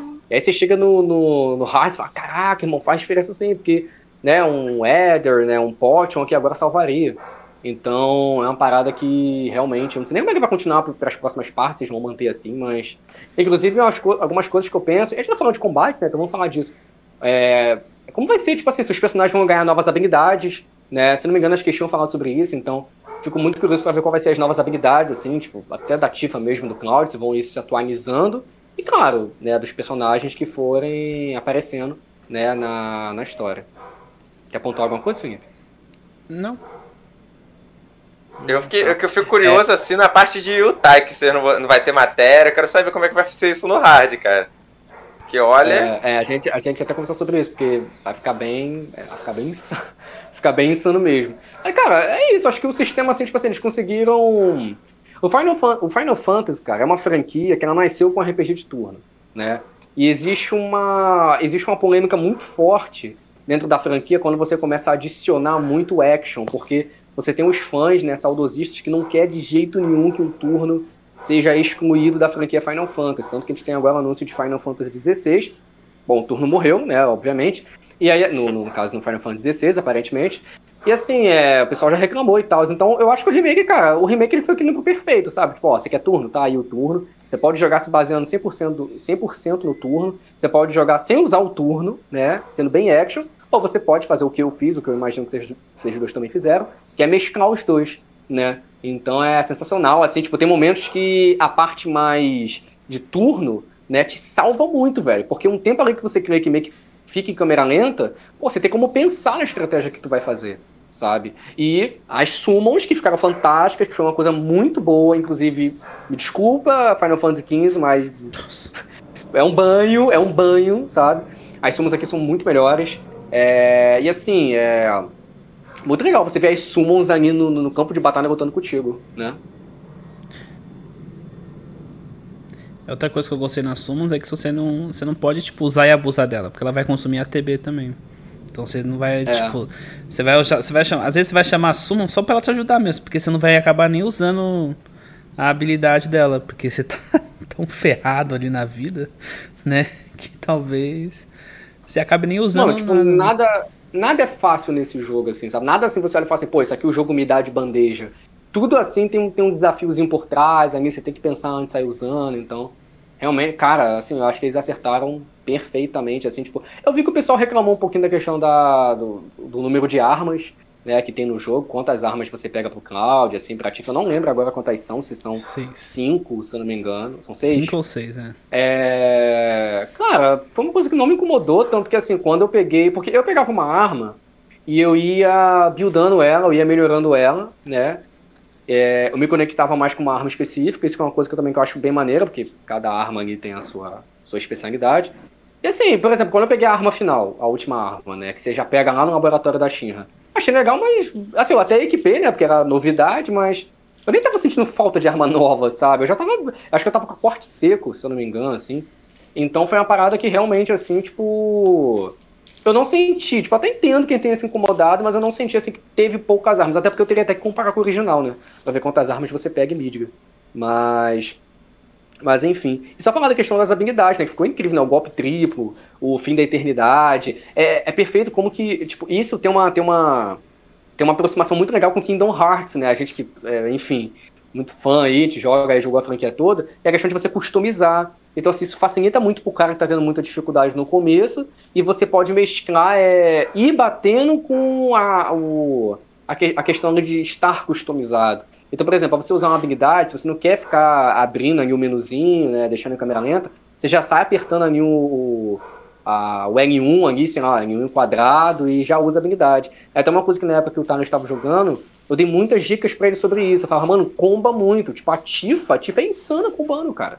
Sabe, se você souber ali usar o ATB da Tifa, a Tifa dá umas quatro habilidades seguidas, sabe? Acho que uma das melhores coisas do jogo é essa questão do combo. Você tá batendo com o Cloud, te apertou em um quadrado, o cara já tá dando um golpe triplo, sabe? É, é incrível, assim. Ah, eu achei, eu achei o combate desse jogo muito gostoso. Pra mim, a melhor gameplay que eu joguei esse ano é essa daí. Porque, tipo, desde quando eu joguei a demo, eu joguei a demo me perdi jogando nessa, nessa demo. De tanto que eu. Tanto que, assim, quando eu joguei o começo, foi até fácil matar o escorpião lá. Porque já tinha jogado tanto já. E então teve nem graça. Mas assim, a, a diversidade de inimigos também, coisa que você pode fazer. É. O combate é sensacional. O combate desse jogo é. É maravilhoso, é impecável. E assim, uma coisa que eu gosto em Final Fantasy é que cada, cada jogo vai ter tem seu modo de combate, né? Tipo, antigamente todos eram por turno, mas cada um tinha sua peculiaridade, né? Tipo, Final Fantasy VIII você tem que sugar o negócio ali, a magia, né? No set tinha as matérias ali, todo, limite. Né? E, por exemplo, no 15 tem essa questão do, das summons, que você é meio aleatório ali, meio ruim, Ah, né? Não é aqui, isso, não. aqui você tem, os... tem isso de sugar magia também, né, cara? É, então. É, Aqui, não, você grafita magia, não, isso é. Meu Deus do céu. Final Fantasy XV. E aí, por exemplo, você já vai pro Final Fantasy XVI pelo trailer, você já vê um hack and slash ali, né? Então, tipo, é isso que eu É, gosto do Final é. Fantasy. Tipo, vai ter gameplay pra tudo quanto é tipo de gosto, né? Impressionante isso. Eu adoro. Você falou que o Final Fantasy VII Remake foi a sua melhor gameplay desse ano? Foi. Você, já- você já jogou The Last of Us Part 2? Ainda não, né? Joguei só um pouquinho. Joguei na casa de um Então tá só um explicado. Então, então tá explicado, foi muito bom. É, fala aí, Thanos, o que que você achou então do, do sistema de combate? Só faltou tu falar mesmo. Cara, tipo, é, eu gostei assim, né? Tipo, tem. No, no Final Fantasy XV, eu acho que tipo, o tempo ele literalmente congela, né? E você pode usar qualquer item assim que você tem, tipo, colocar 99 Phoenix Down. É, cara, mas esse assim eu acho- achei mais equilibrado, sabe? Tipo, tem que ser, porque, pô, realmente, por exemplo, a Batalha do Arsenal, cara. Vai toda, toda hora assim um personagem morre, você vai lá, tem que parar ali. Se não parasse o tempo, eu não sei o que, tipo, não, para, não que parasse, né? Desacelerasse o tempo, cara, não ia ter como. Eu não ia passar daquilo ali nunca. O bicho trepar o raio Joga joga mortal no- lá. Não, joga no hard. Deus, Deus que me perdoe, tá uma fim da eternidade, cara. Que isso, cara. Nossa senhora. Fim da eternidade Pra pra, mim, você. O, perso- o melhor personagem, assim, de gameplay assim, que eu mais gostei foi o Cloud, cara. O Cloud, assim, pô, ele tem um counter, assim, aquele modo É, justiceiro muito também. bravo, velho. ah, não, tá maluco, velho. Me amarrei. Eu gostei muito, cara, assim, tipo, desse, de gameplay, assim, cara, eu acho que Ages e Final Fantasy foram os jogos que eu mais gostei, assim, nesse ano, sabe? Tô me amarrando em Age. Você não jogou The Last of Us 2? Ah, cara, Ah, joguei assim, é, não, porque tá no mesmo patamar. Ah, no- Na minha opinião, não tá, mas é sua opinião. Eu até entendo, mas Uhum. joga de novo que você vai mudar de opinião. É, Deus que me mas perdoe, tá acho que- maluco. Mas é isso, acho que é isso, assim, é... O sistema de combate acertaram muito, né? Um dos pontos fortes de Final Fantasy VII Remake, né? Chama muita atenção. E a Square fez... ó- Cara, é porque assim, a gente fala, fala, mas parece que não importa o quanto você fale, não vai chegar no, no nível, assim, do que que a Square conseguiu fazer, cara. Porque ela conseguiu mesclar duas coisas que tinha tudo pra dar errado, cara. Ela conseguiu, tipo assim, eu lembro que quando eu conversei com o Felipe, o Felipe falou isso pra mim, eu tinha nem jogado Final Fantasy VII ainda.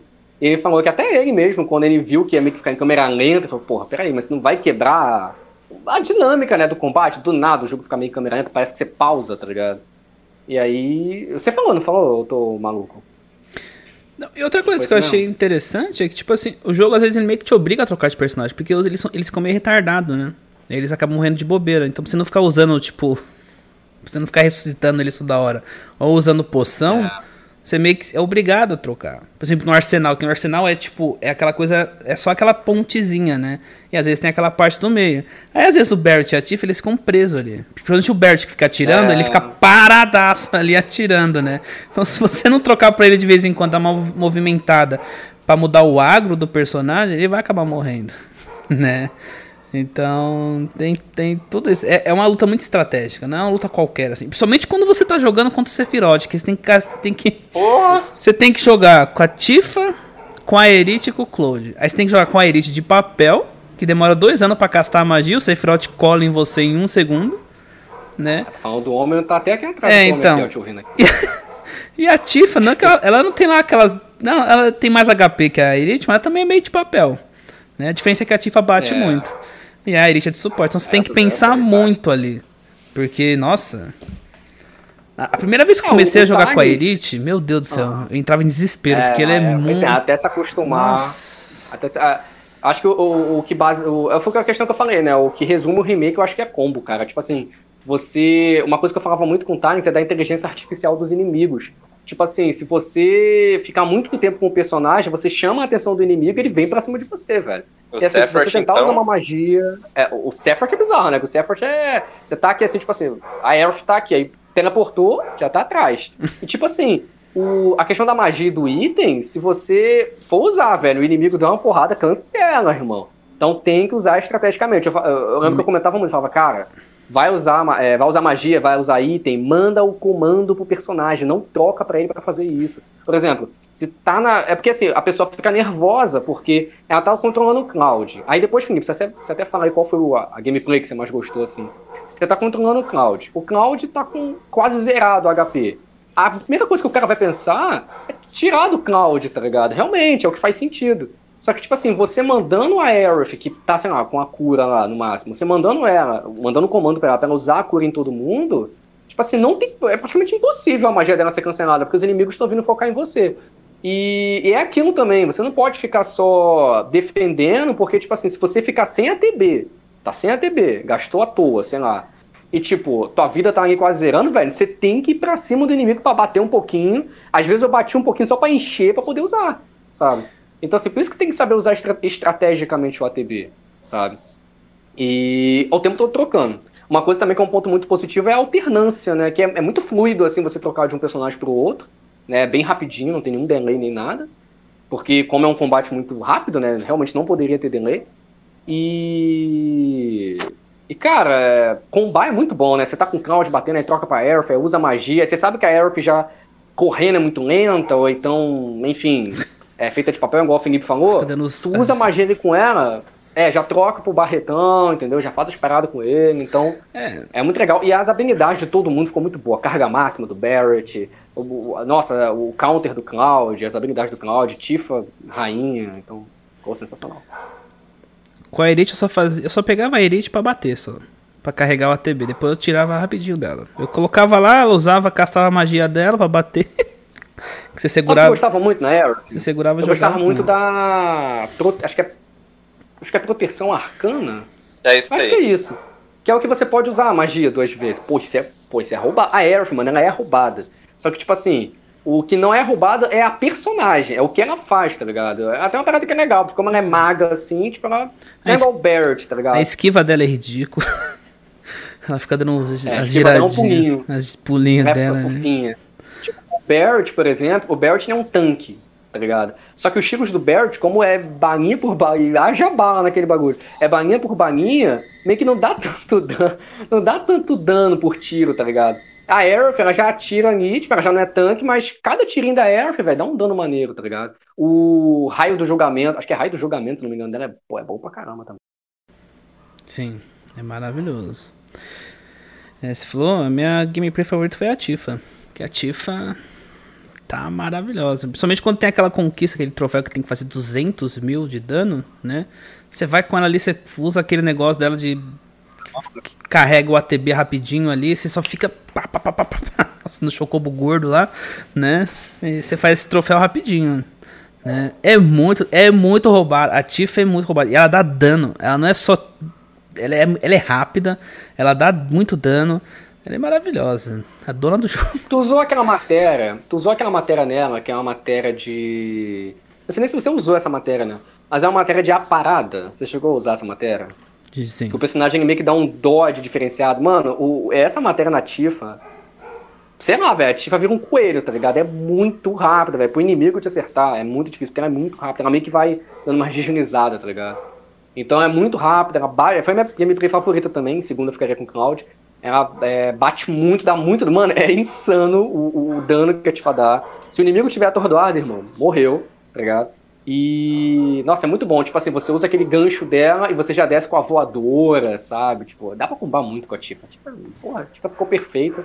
Eu acho que quem vai ter uma proximidade assim com ela, mas não dando soco, né? Talvez seja a Yuffie. Eu ficava lembrando um pouco da Yuffie, é. assim, que vai ser. Uma, no sentido de ser uma gameplay muito ágil, né? Muito rápida, assim.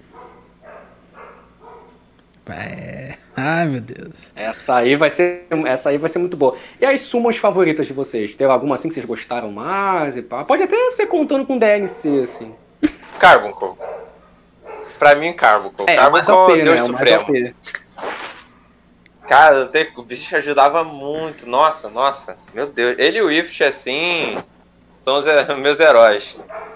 É, pra mim foi o Ifrit e a Shiva.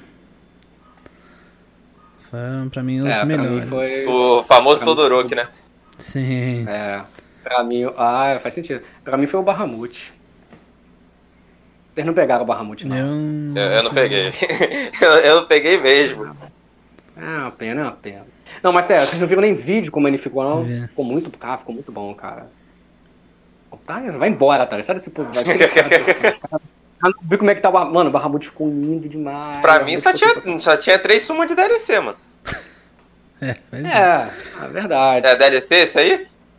É. É, deve ser. Não, a gente tá inventando, nem pensa isso no jogo, né? É, não tem frente, Leviatã, Shiva, Chocobo Gordo. Quem é Chocobo Gordo? É, Chocobo Gordo. Aí é mod. Chocobo Gordo, né? Já tá no PC. O, eu tinha até esquecido o Chocobo Gordo, verdade. O Chocobo Gordo eu usei pra pegar o, esse troféu que o Felipe falou da Tifa aí, de dar o dano lá. Nossa, o bicho sofreu. É, isso aí é outra coisa que e não assim, tem no original, né? Que é esse combate virtual aí, que você libera as matérias, né? É, o VR, né? né? Isso, sabe o que isso me lembra muito, cara? Me lembra muito Cruise Score. Achei hum. que é uma pegada muito Cruise Score isso aí. É isso. Vamos pras notas então, que tá quase duas horas de podcast. Então, eu, eu, até enrolei porque eu queria, assim, que ficasse especial mesmo, sabe? Desse duas horas, assim, eu tava vendo que tava se aproximando. Vai fechar duas horas. É, vamos lá, tipo assim, 0 a 10, né? Igual Melody of Memory. E começa pelo Felipe, né? 100 de 10. Óbvio. Né? 100 de 10. 100 de 10. Ainda, pra tá mim... pra mim é o game do ano. É assim, é o Game of the Year. Não vou falar que é o melhor jogo da geração porque tem Red Dead 2, né? E, é, é. E assim. é, mas assim, se, eu, se fosse levando meu lado de fã, assim mesmo, para mim seria o melhor jogo da geração, né? Mas ele tem seus probleminhas ali e tudo. Mas assim, eu acho que o grande problema dele são as texturas. Eu não vejo as outras coisas como problema, assim como, nossa, que eu falaria, não, isso aqui é um ponto muito negativo, sabe? É só essas é, texturas é. feias. Eu acho que assim, textura, como eu não sou uma pessoa técnica, não sou nenhum perito nem nada, eu não vou colocar, eu não vou levar textura em, em, em consideração quando ela não atrapalha a gameplay. E essas texturas não atrapalham em nada na gameplay. Não é, por exemplo, que nem quando um dia quando eu terminar o Miles Morales eu fizer o negócio, teve um bug ali que o Daniel viu no vídeo lá, né? Isso atrapalha. É. Eu tive que eu tive que reiniciar o jogo. Isso atrapalha, é chato, né? Agora, o cara te... vira um tijolo, velho. Agora... Como que virar um tijolo não, não vai atrapalhar a gameplay, velho? Agora, textura, eu não tive um, eu não tive um bug nesse jogo. Eu tive que parar de jogar, reiniciar o videogame, reiniciar o jogo.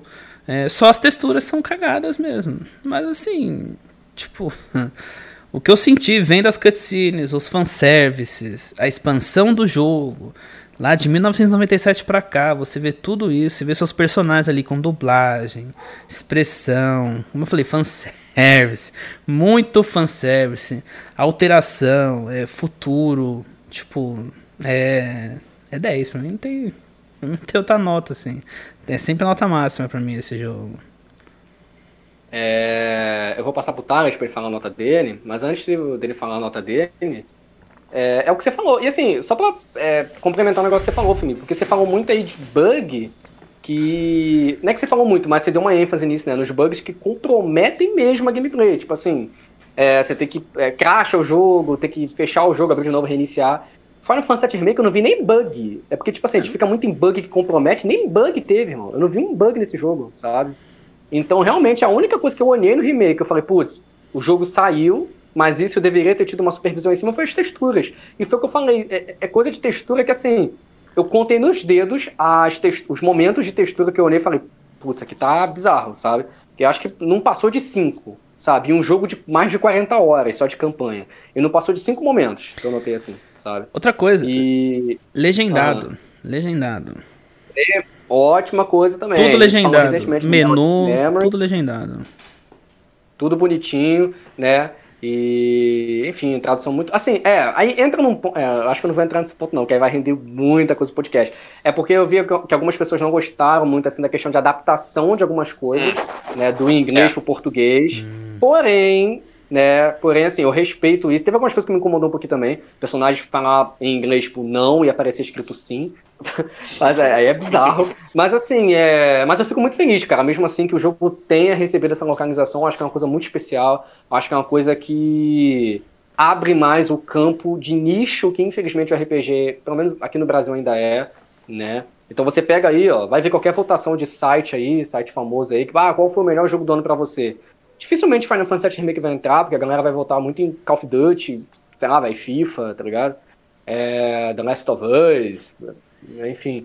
Então, assim, é, eu acho que isso ajuda. acho que isso ajuda muito, sabe? O jogo também. É o que a gente já conversou, Kingdom Hearts, putz, já passou da hora, tá ligado? Mega of era, era a oportunidade perfeita. Então, enfim, então é isso. Eu, cara, é o que eu falei, tipo assim, eu, eu falei isso lá no, na segunda semana, de, na, no caso, na terceira semana de abril, eu falei isso lá, e eu continuo falando aqui. Você vê que o jogo é bom quando você passa nove meses e você fala a mesma coisa. Tipo, eu não consigo enxergar um ponto negativo nesse jogo, eu falo assim, putz, eu penso nesse jogo, eu lembro desse ponto negativo, sabe? Por exemplo, Miles Morales. Ah, tipo, o Felipe deve pensar no jogo, pum, é curto, sabe? Tipo isso. Não, tem pontos que hum, poderia ser melhor, mas não é um ponto negativo, sabe, cara? Que te pega, você vai lembrar disso no jogo, sabe? Então, quando você pensar no jogo.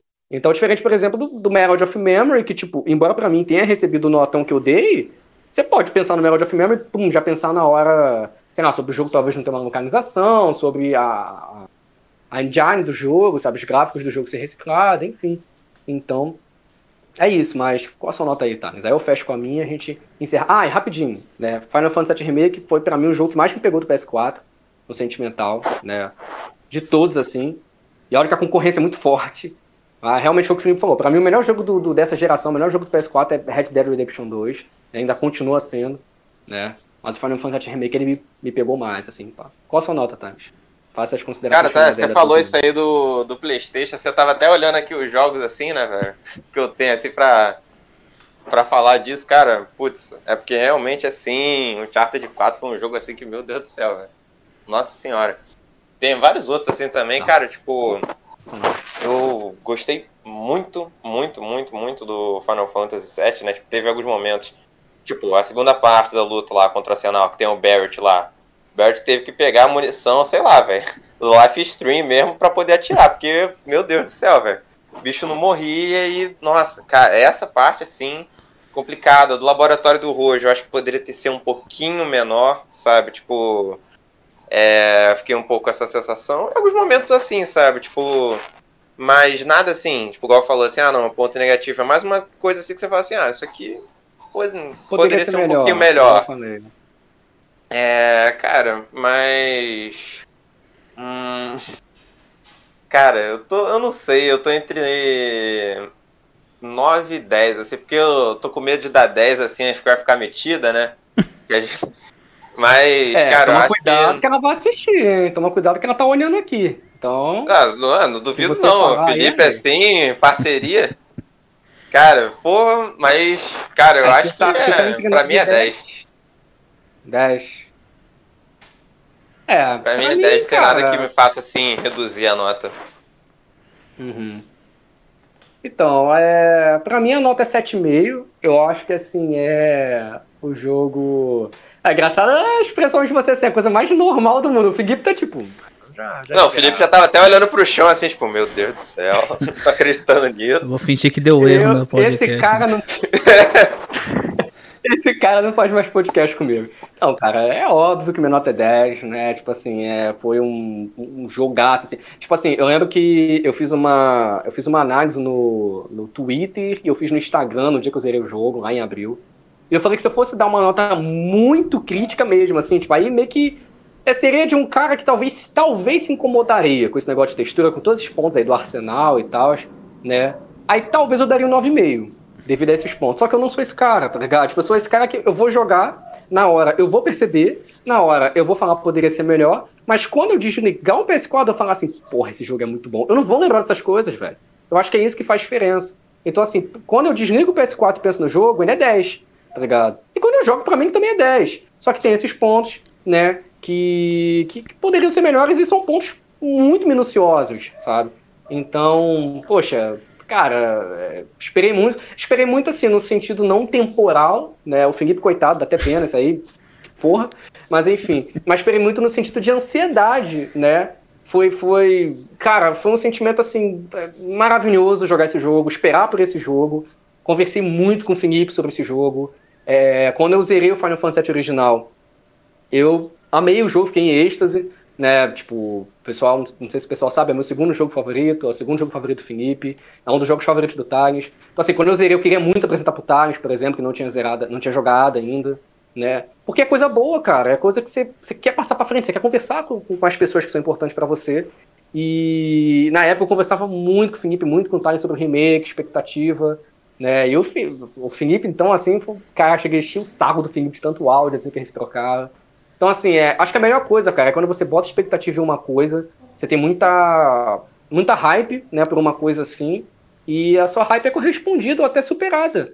Né? Acho que é o melhor sentimento, assim, que você pode ter. É, a segunda vez que eu passo por isso, assim, nesse nível, né? A segunda vez que eu passo por isso, primeiro foi com Kingdom Hearts 3, no sentido de botar muita hype em cima de alguma coisa, assim, ficar esperando. Agora foi Final Fantasy VII Remake, né? É, foram sentime é, são sentimentos, assim, diferentes, foram jogos completamente diferentes, mas que sou muito grato aí de ter ficado vivo e, e poder ter botado muita hype esperando alguma coisa e ver, né, a realização daquilo ali, aquilo ali lançando de fato, né? Então, demorou muito sair esse podcast, mas, porra, foi, foi, foi bem especial esse podcast. Foi mesmo, é o maior. Em questão de tempo. Maior, assim, maior de. A merecia. De duração. Só pra fechar, Gote aí, todo mundo acha que vai ganhar, que tá torcendo? Aqui? Pra ele eu tô torcendo, mas. Você já jogou The Last of Us 2? Por ac... Você já jogou? Você não era nem pra Você jogou por acaso? Você jogou, né? Infelizmente. que cara, e... é. Eu queria, eu queria muito que o Hades ganhasse, cara, por ser indie, assim, porque o jogo tá sensacional. Né? Porque, cara, pô, Final Fantasy é, é, é impossível o Final Fantasy nenhuma das partes dele ganhar, sabe? Mas. O Hades, assim, putz. É, acho que não vai ter muita chance, pelo menos não em game do ano, sabe? Então, é. ficar com Final Fantasy mesmo. Foi o que mais me pegou, assim, dos outros que estão concorrendo. Ah, Game of the Year eu acho que Final Fantasy leva em melhor RPG.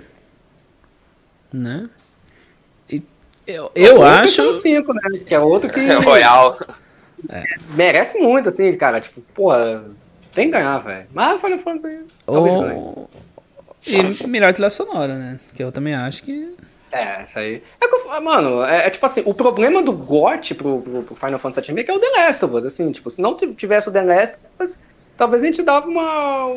teria uma expectativazinha, assim, mas é difícil, cara. É, a concorrência é muito forte, tá ligado? Tipo, a gente tá uhum. falando de um jogão, mas. Pô, é complicado, velho, sabe? São então, dois jogos enfim. magníficos, cara.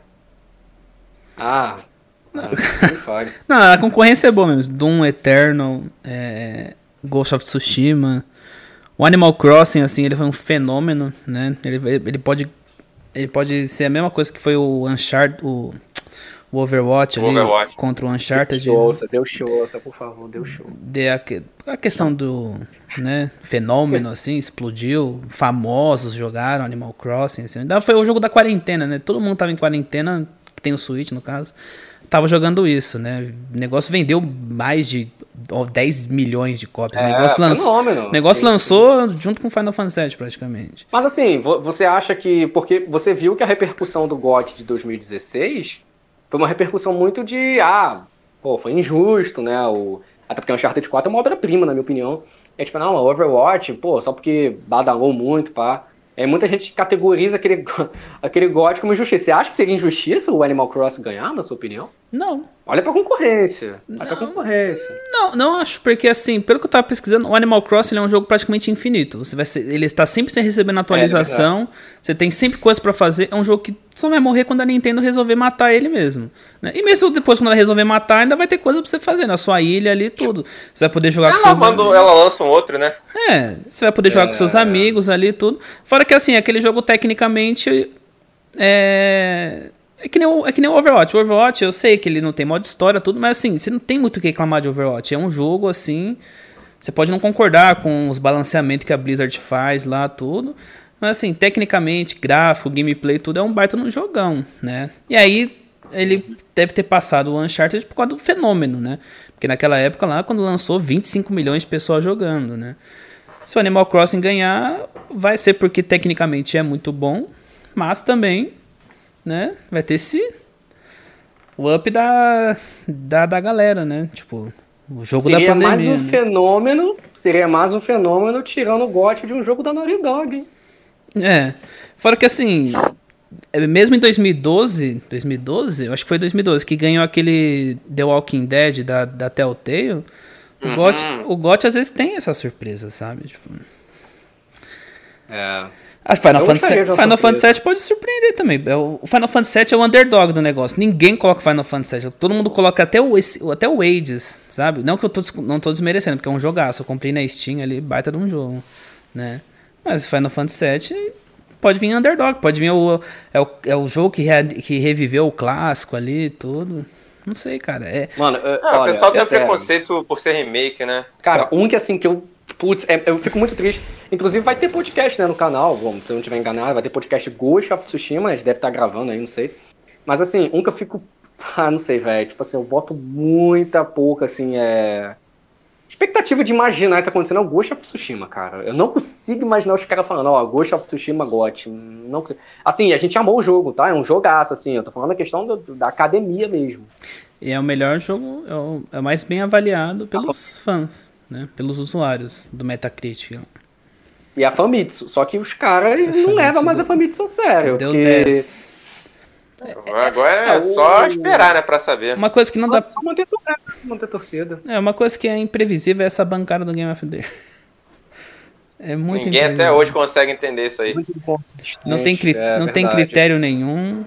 Tipo, então é. A gente não sabe. Não é que não tem critério, a gente não sabe o critério que eles usam. É tipo, ah, tô afim de votar nesse pronto, sabe? Tipo, não tem muito. Tem categoria que uhum. eu não sei também porque não tem, sabe? Então, é. enfim. É. Mas Bom, vamos ver, né? É isso, senão a gente começa a fazer um podcast de GOT, né? de The Game Awards. Mas foi legal porque, assim, não, a gente não deve fazer um podcast de. Eu até conversei com o Felipe, o Felipe ele pontuou uma questão muito interessante que a gente não jogou assim todos os jogos, né? Do, do... Estão concorrendo ao GOT. Eu até tô jogando agora o Doom Eternal, mas mesmo assim, Animal Crossing não tem nem como eu tocar nesse jogo. E Ages eu queria muito jogar, mas não tem como no momento. Então, assim, é, fica meio inconsistente dar uma opinião assim tão concreta, né? Então a gente fala aqui muito assim do, sobre o que a gente acha, mas pelo menos a gente conseguiu dar uma pincelada rapidinho aqui no final, né? É, que a gente acha do The Game Awards é, aí. A minha torcida pro Game of the Year é o Final Fantasy VII e nas outras categorias também. no que ele disputar é minha torcida. Cara, a, a, minha. É, não, é. Tipo assim, a minha torcida, tipo assim, falando bem rápido assim, tipo, melhor trilha sonora é ele, melhor RPG é ele, GOT, ele, gostaria muito que ganhasse, mesmo sendo muito difícil. Melhor jogo de ação, pelo que eu vi até agora, acho que de um Eternal mereceria, né? É... Ação e Aventura, Ghost of Tsushima, que é um jogaço. Direção de arte, Ghost of Tsushima, porque Ori eu não joguei, né? Lindo. É isso, acho que. Nomura. É, não, mas é maravilhoso mesmo. Nomura ganhando é. o prêmio de melhor diretor. É, no Muro melhor diretor, é. Pô, seria, seria fantástico. E é isso, cara. Acho que assim, do, do das categorias assim, que eu, os jogos que eu tive contato, acho que são esse, essas que eu posso falar, assim, pelo, pelo que eu me lembro agora, né? Melhor desenvolvedora. Quem? Quem é melhor desenvolvedora? Hum. É uma pergunta séria. Naughty Dog. não, não, a pergunta era zoando. Não, mas assim, tipo. Ah, eu acho que a Sucker Punch. A Sucker Punch tá concorrendo, nem lembro agora, acho que tá, né? Ah, tem que tá, né? O jogo dela tá concorrendo a Game of the Year, se não tiver, não tem sentido. É, é se não tiver. É, é, o, é a The Game Awards, né? Tem uns é. negócios meio esquisitos aí. Mas é isso. É isso então. Então é isso, gente. Muito obrigado pela participação de vocês dois novamente. É uma honra que vocês tenham participado desse maravilhoso podcast do Final Fantasy VII. Finalmente saiu, né? Finalmente, finalmente. Foi, foi um prazer enorme poder participar. É, eu acho que assim, tudo acontece por um motivo, nada por acaso, as coisas acontecem porque realmente existe uma razão por trás. Eu acho que se esse podcast tivesse saído antes, o Thales não estaria aqui, por sinal. Eu acho que você não teria nem conhecido o Thales. É. Então, foi legal, porque assim, deu essa demoradinha, mas a gente está aí em véspera de GOT, então a gente gravou com essa com esse sentimento já do GOT. Se a gente tivesse gravado antes, a gente não sabia nem se Final Fantasy estaria concorrendo. Agora a gente já está gravando sabendo que está concorrendo. Estamos com um convidado aí. Não, não que eu não seja convidado, mas estamos aí com é mais um integrante aí. Ah, você já é da casa, né, cara? Você não é mais convidado, não. Ah, Esquece isso aí. Já, já. Eu só agradeço por educação aí. mesmo. Felipe, só antes de fechar, já tinha até esquecido, velho. Deixei pro final. Só, cara, da Twitch, assim, tem um canal no YouTube que eu também tenho que voltar, né? Cara, também, por sinal, tem nome Zora também, cara. É, é Zora 2068 lá na Twitch. Toda segunda e quarta eu tô querendo fazer live. E o canal também voltar, né, velho? Caramba. Aí, Aí sim. sim, mesmo. Chega, mandou um, mandou um. Toda segunda e quarta, você me espera lá. É. Aí sim, rapaz, pegou um jeito já. Ah, tem que pegar as dicas com o Felipe depois, né? Oxi. Ah, meu O filho, streamer. aí é o que mais tem é experiência pra você. Oxi. Pode, pode, pode perguntar. Mas enfim, gente. Espero que vocês tenham gostado, então. É isso, gente. Deixa o like. Comenta o que que vocês acharam dessa obra incrível, maravilhosa. Né? Inscreva-se no canal. No canal dos dois aí que eu vou deixar na descrição. Certinho, vocês passam lá. Segunda e quarta, né? Aí. Exatamente isso. Então é isso, gente. Muito obrigado e até a próxima. Beijo pra vocês. Valeu. Valeu.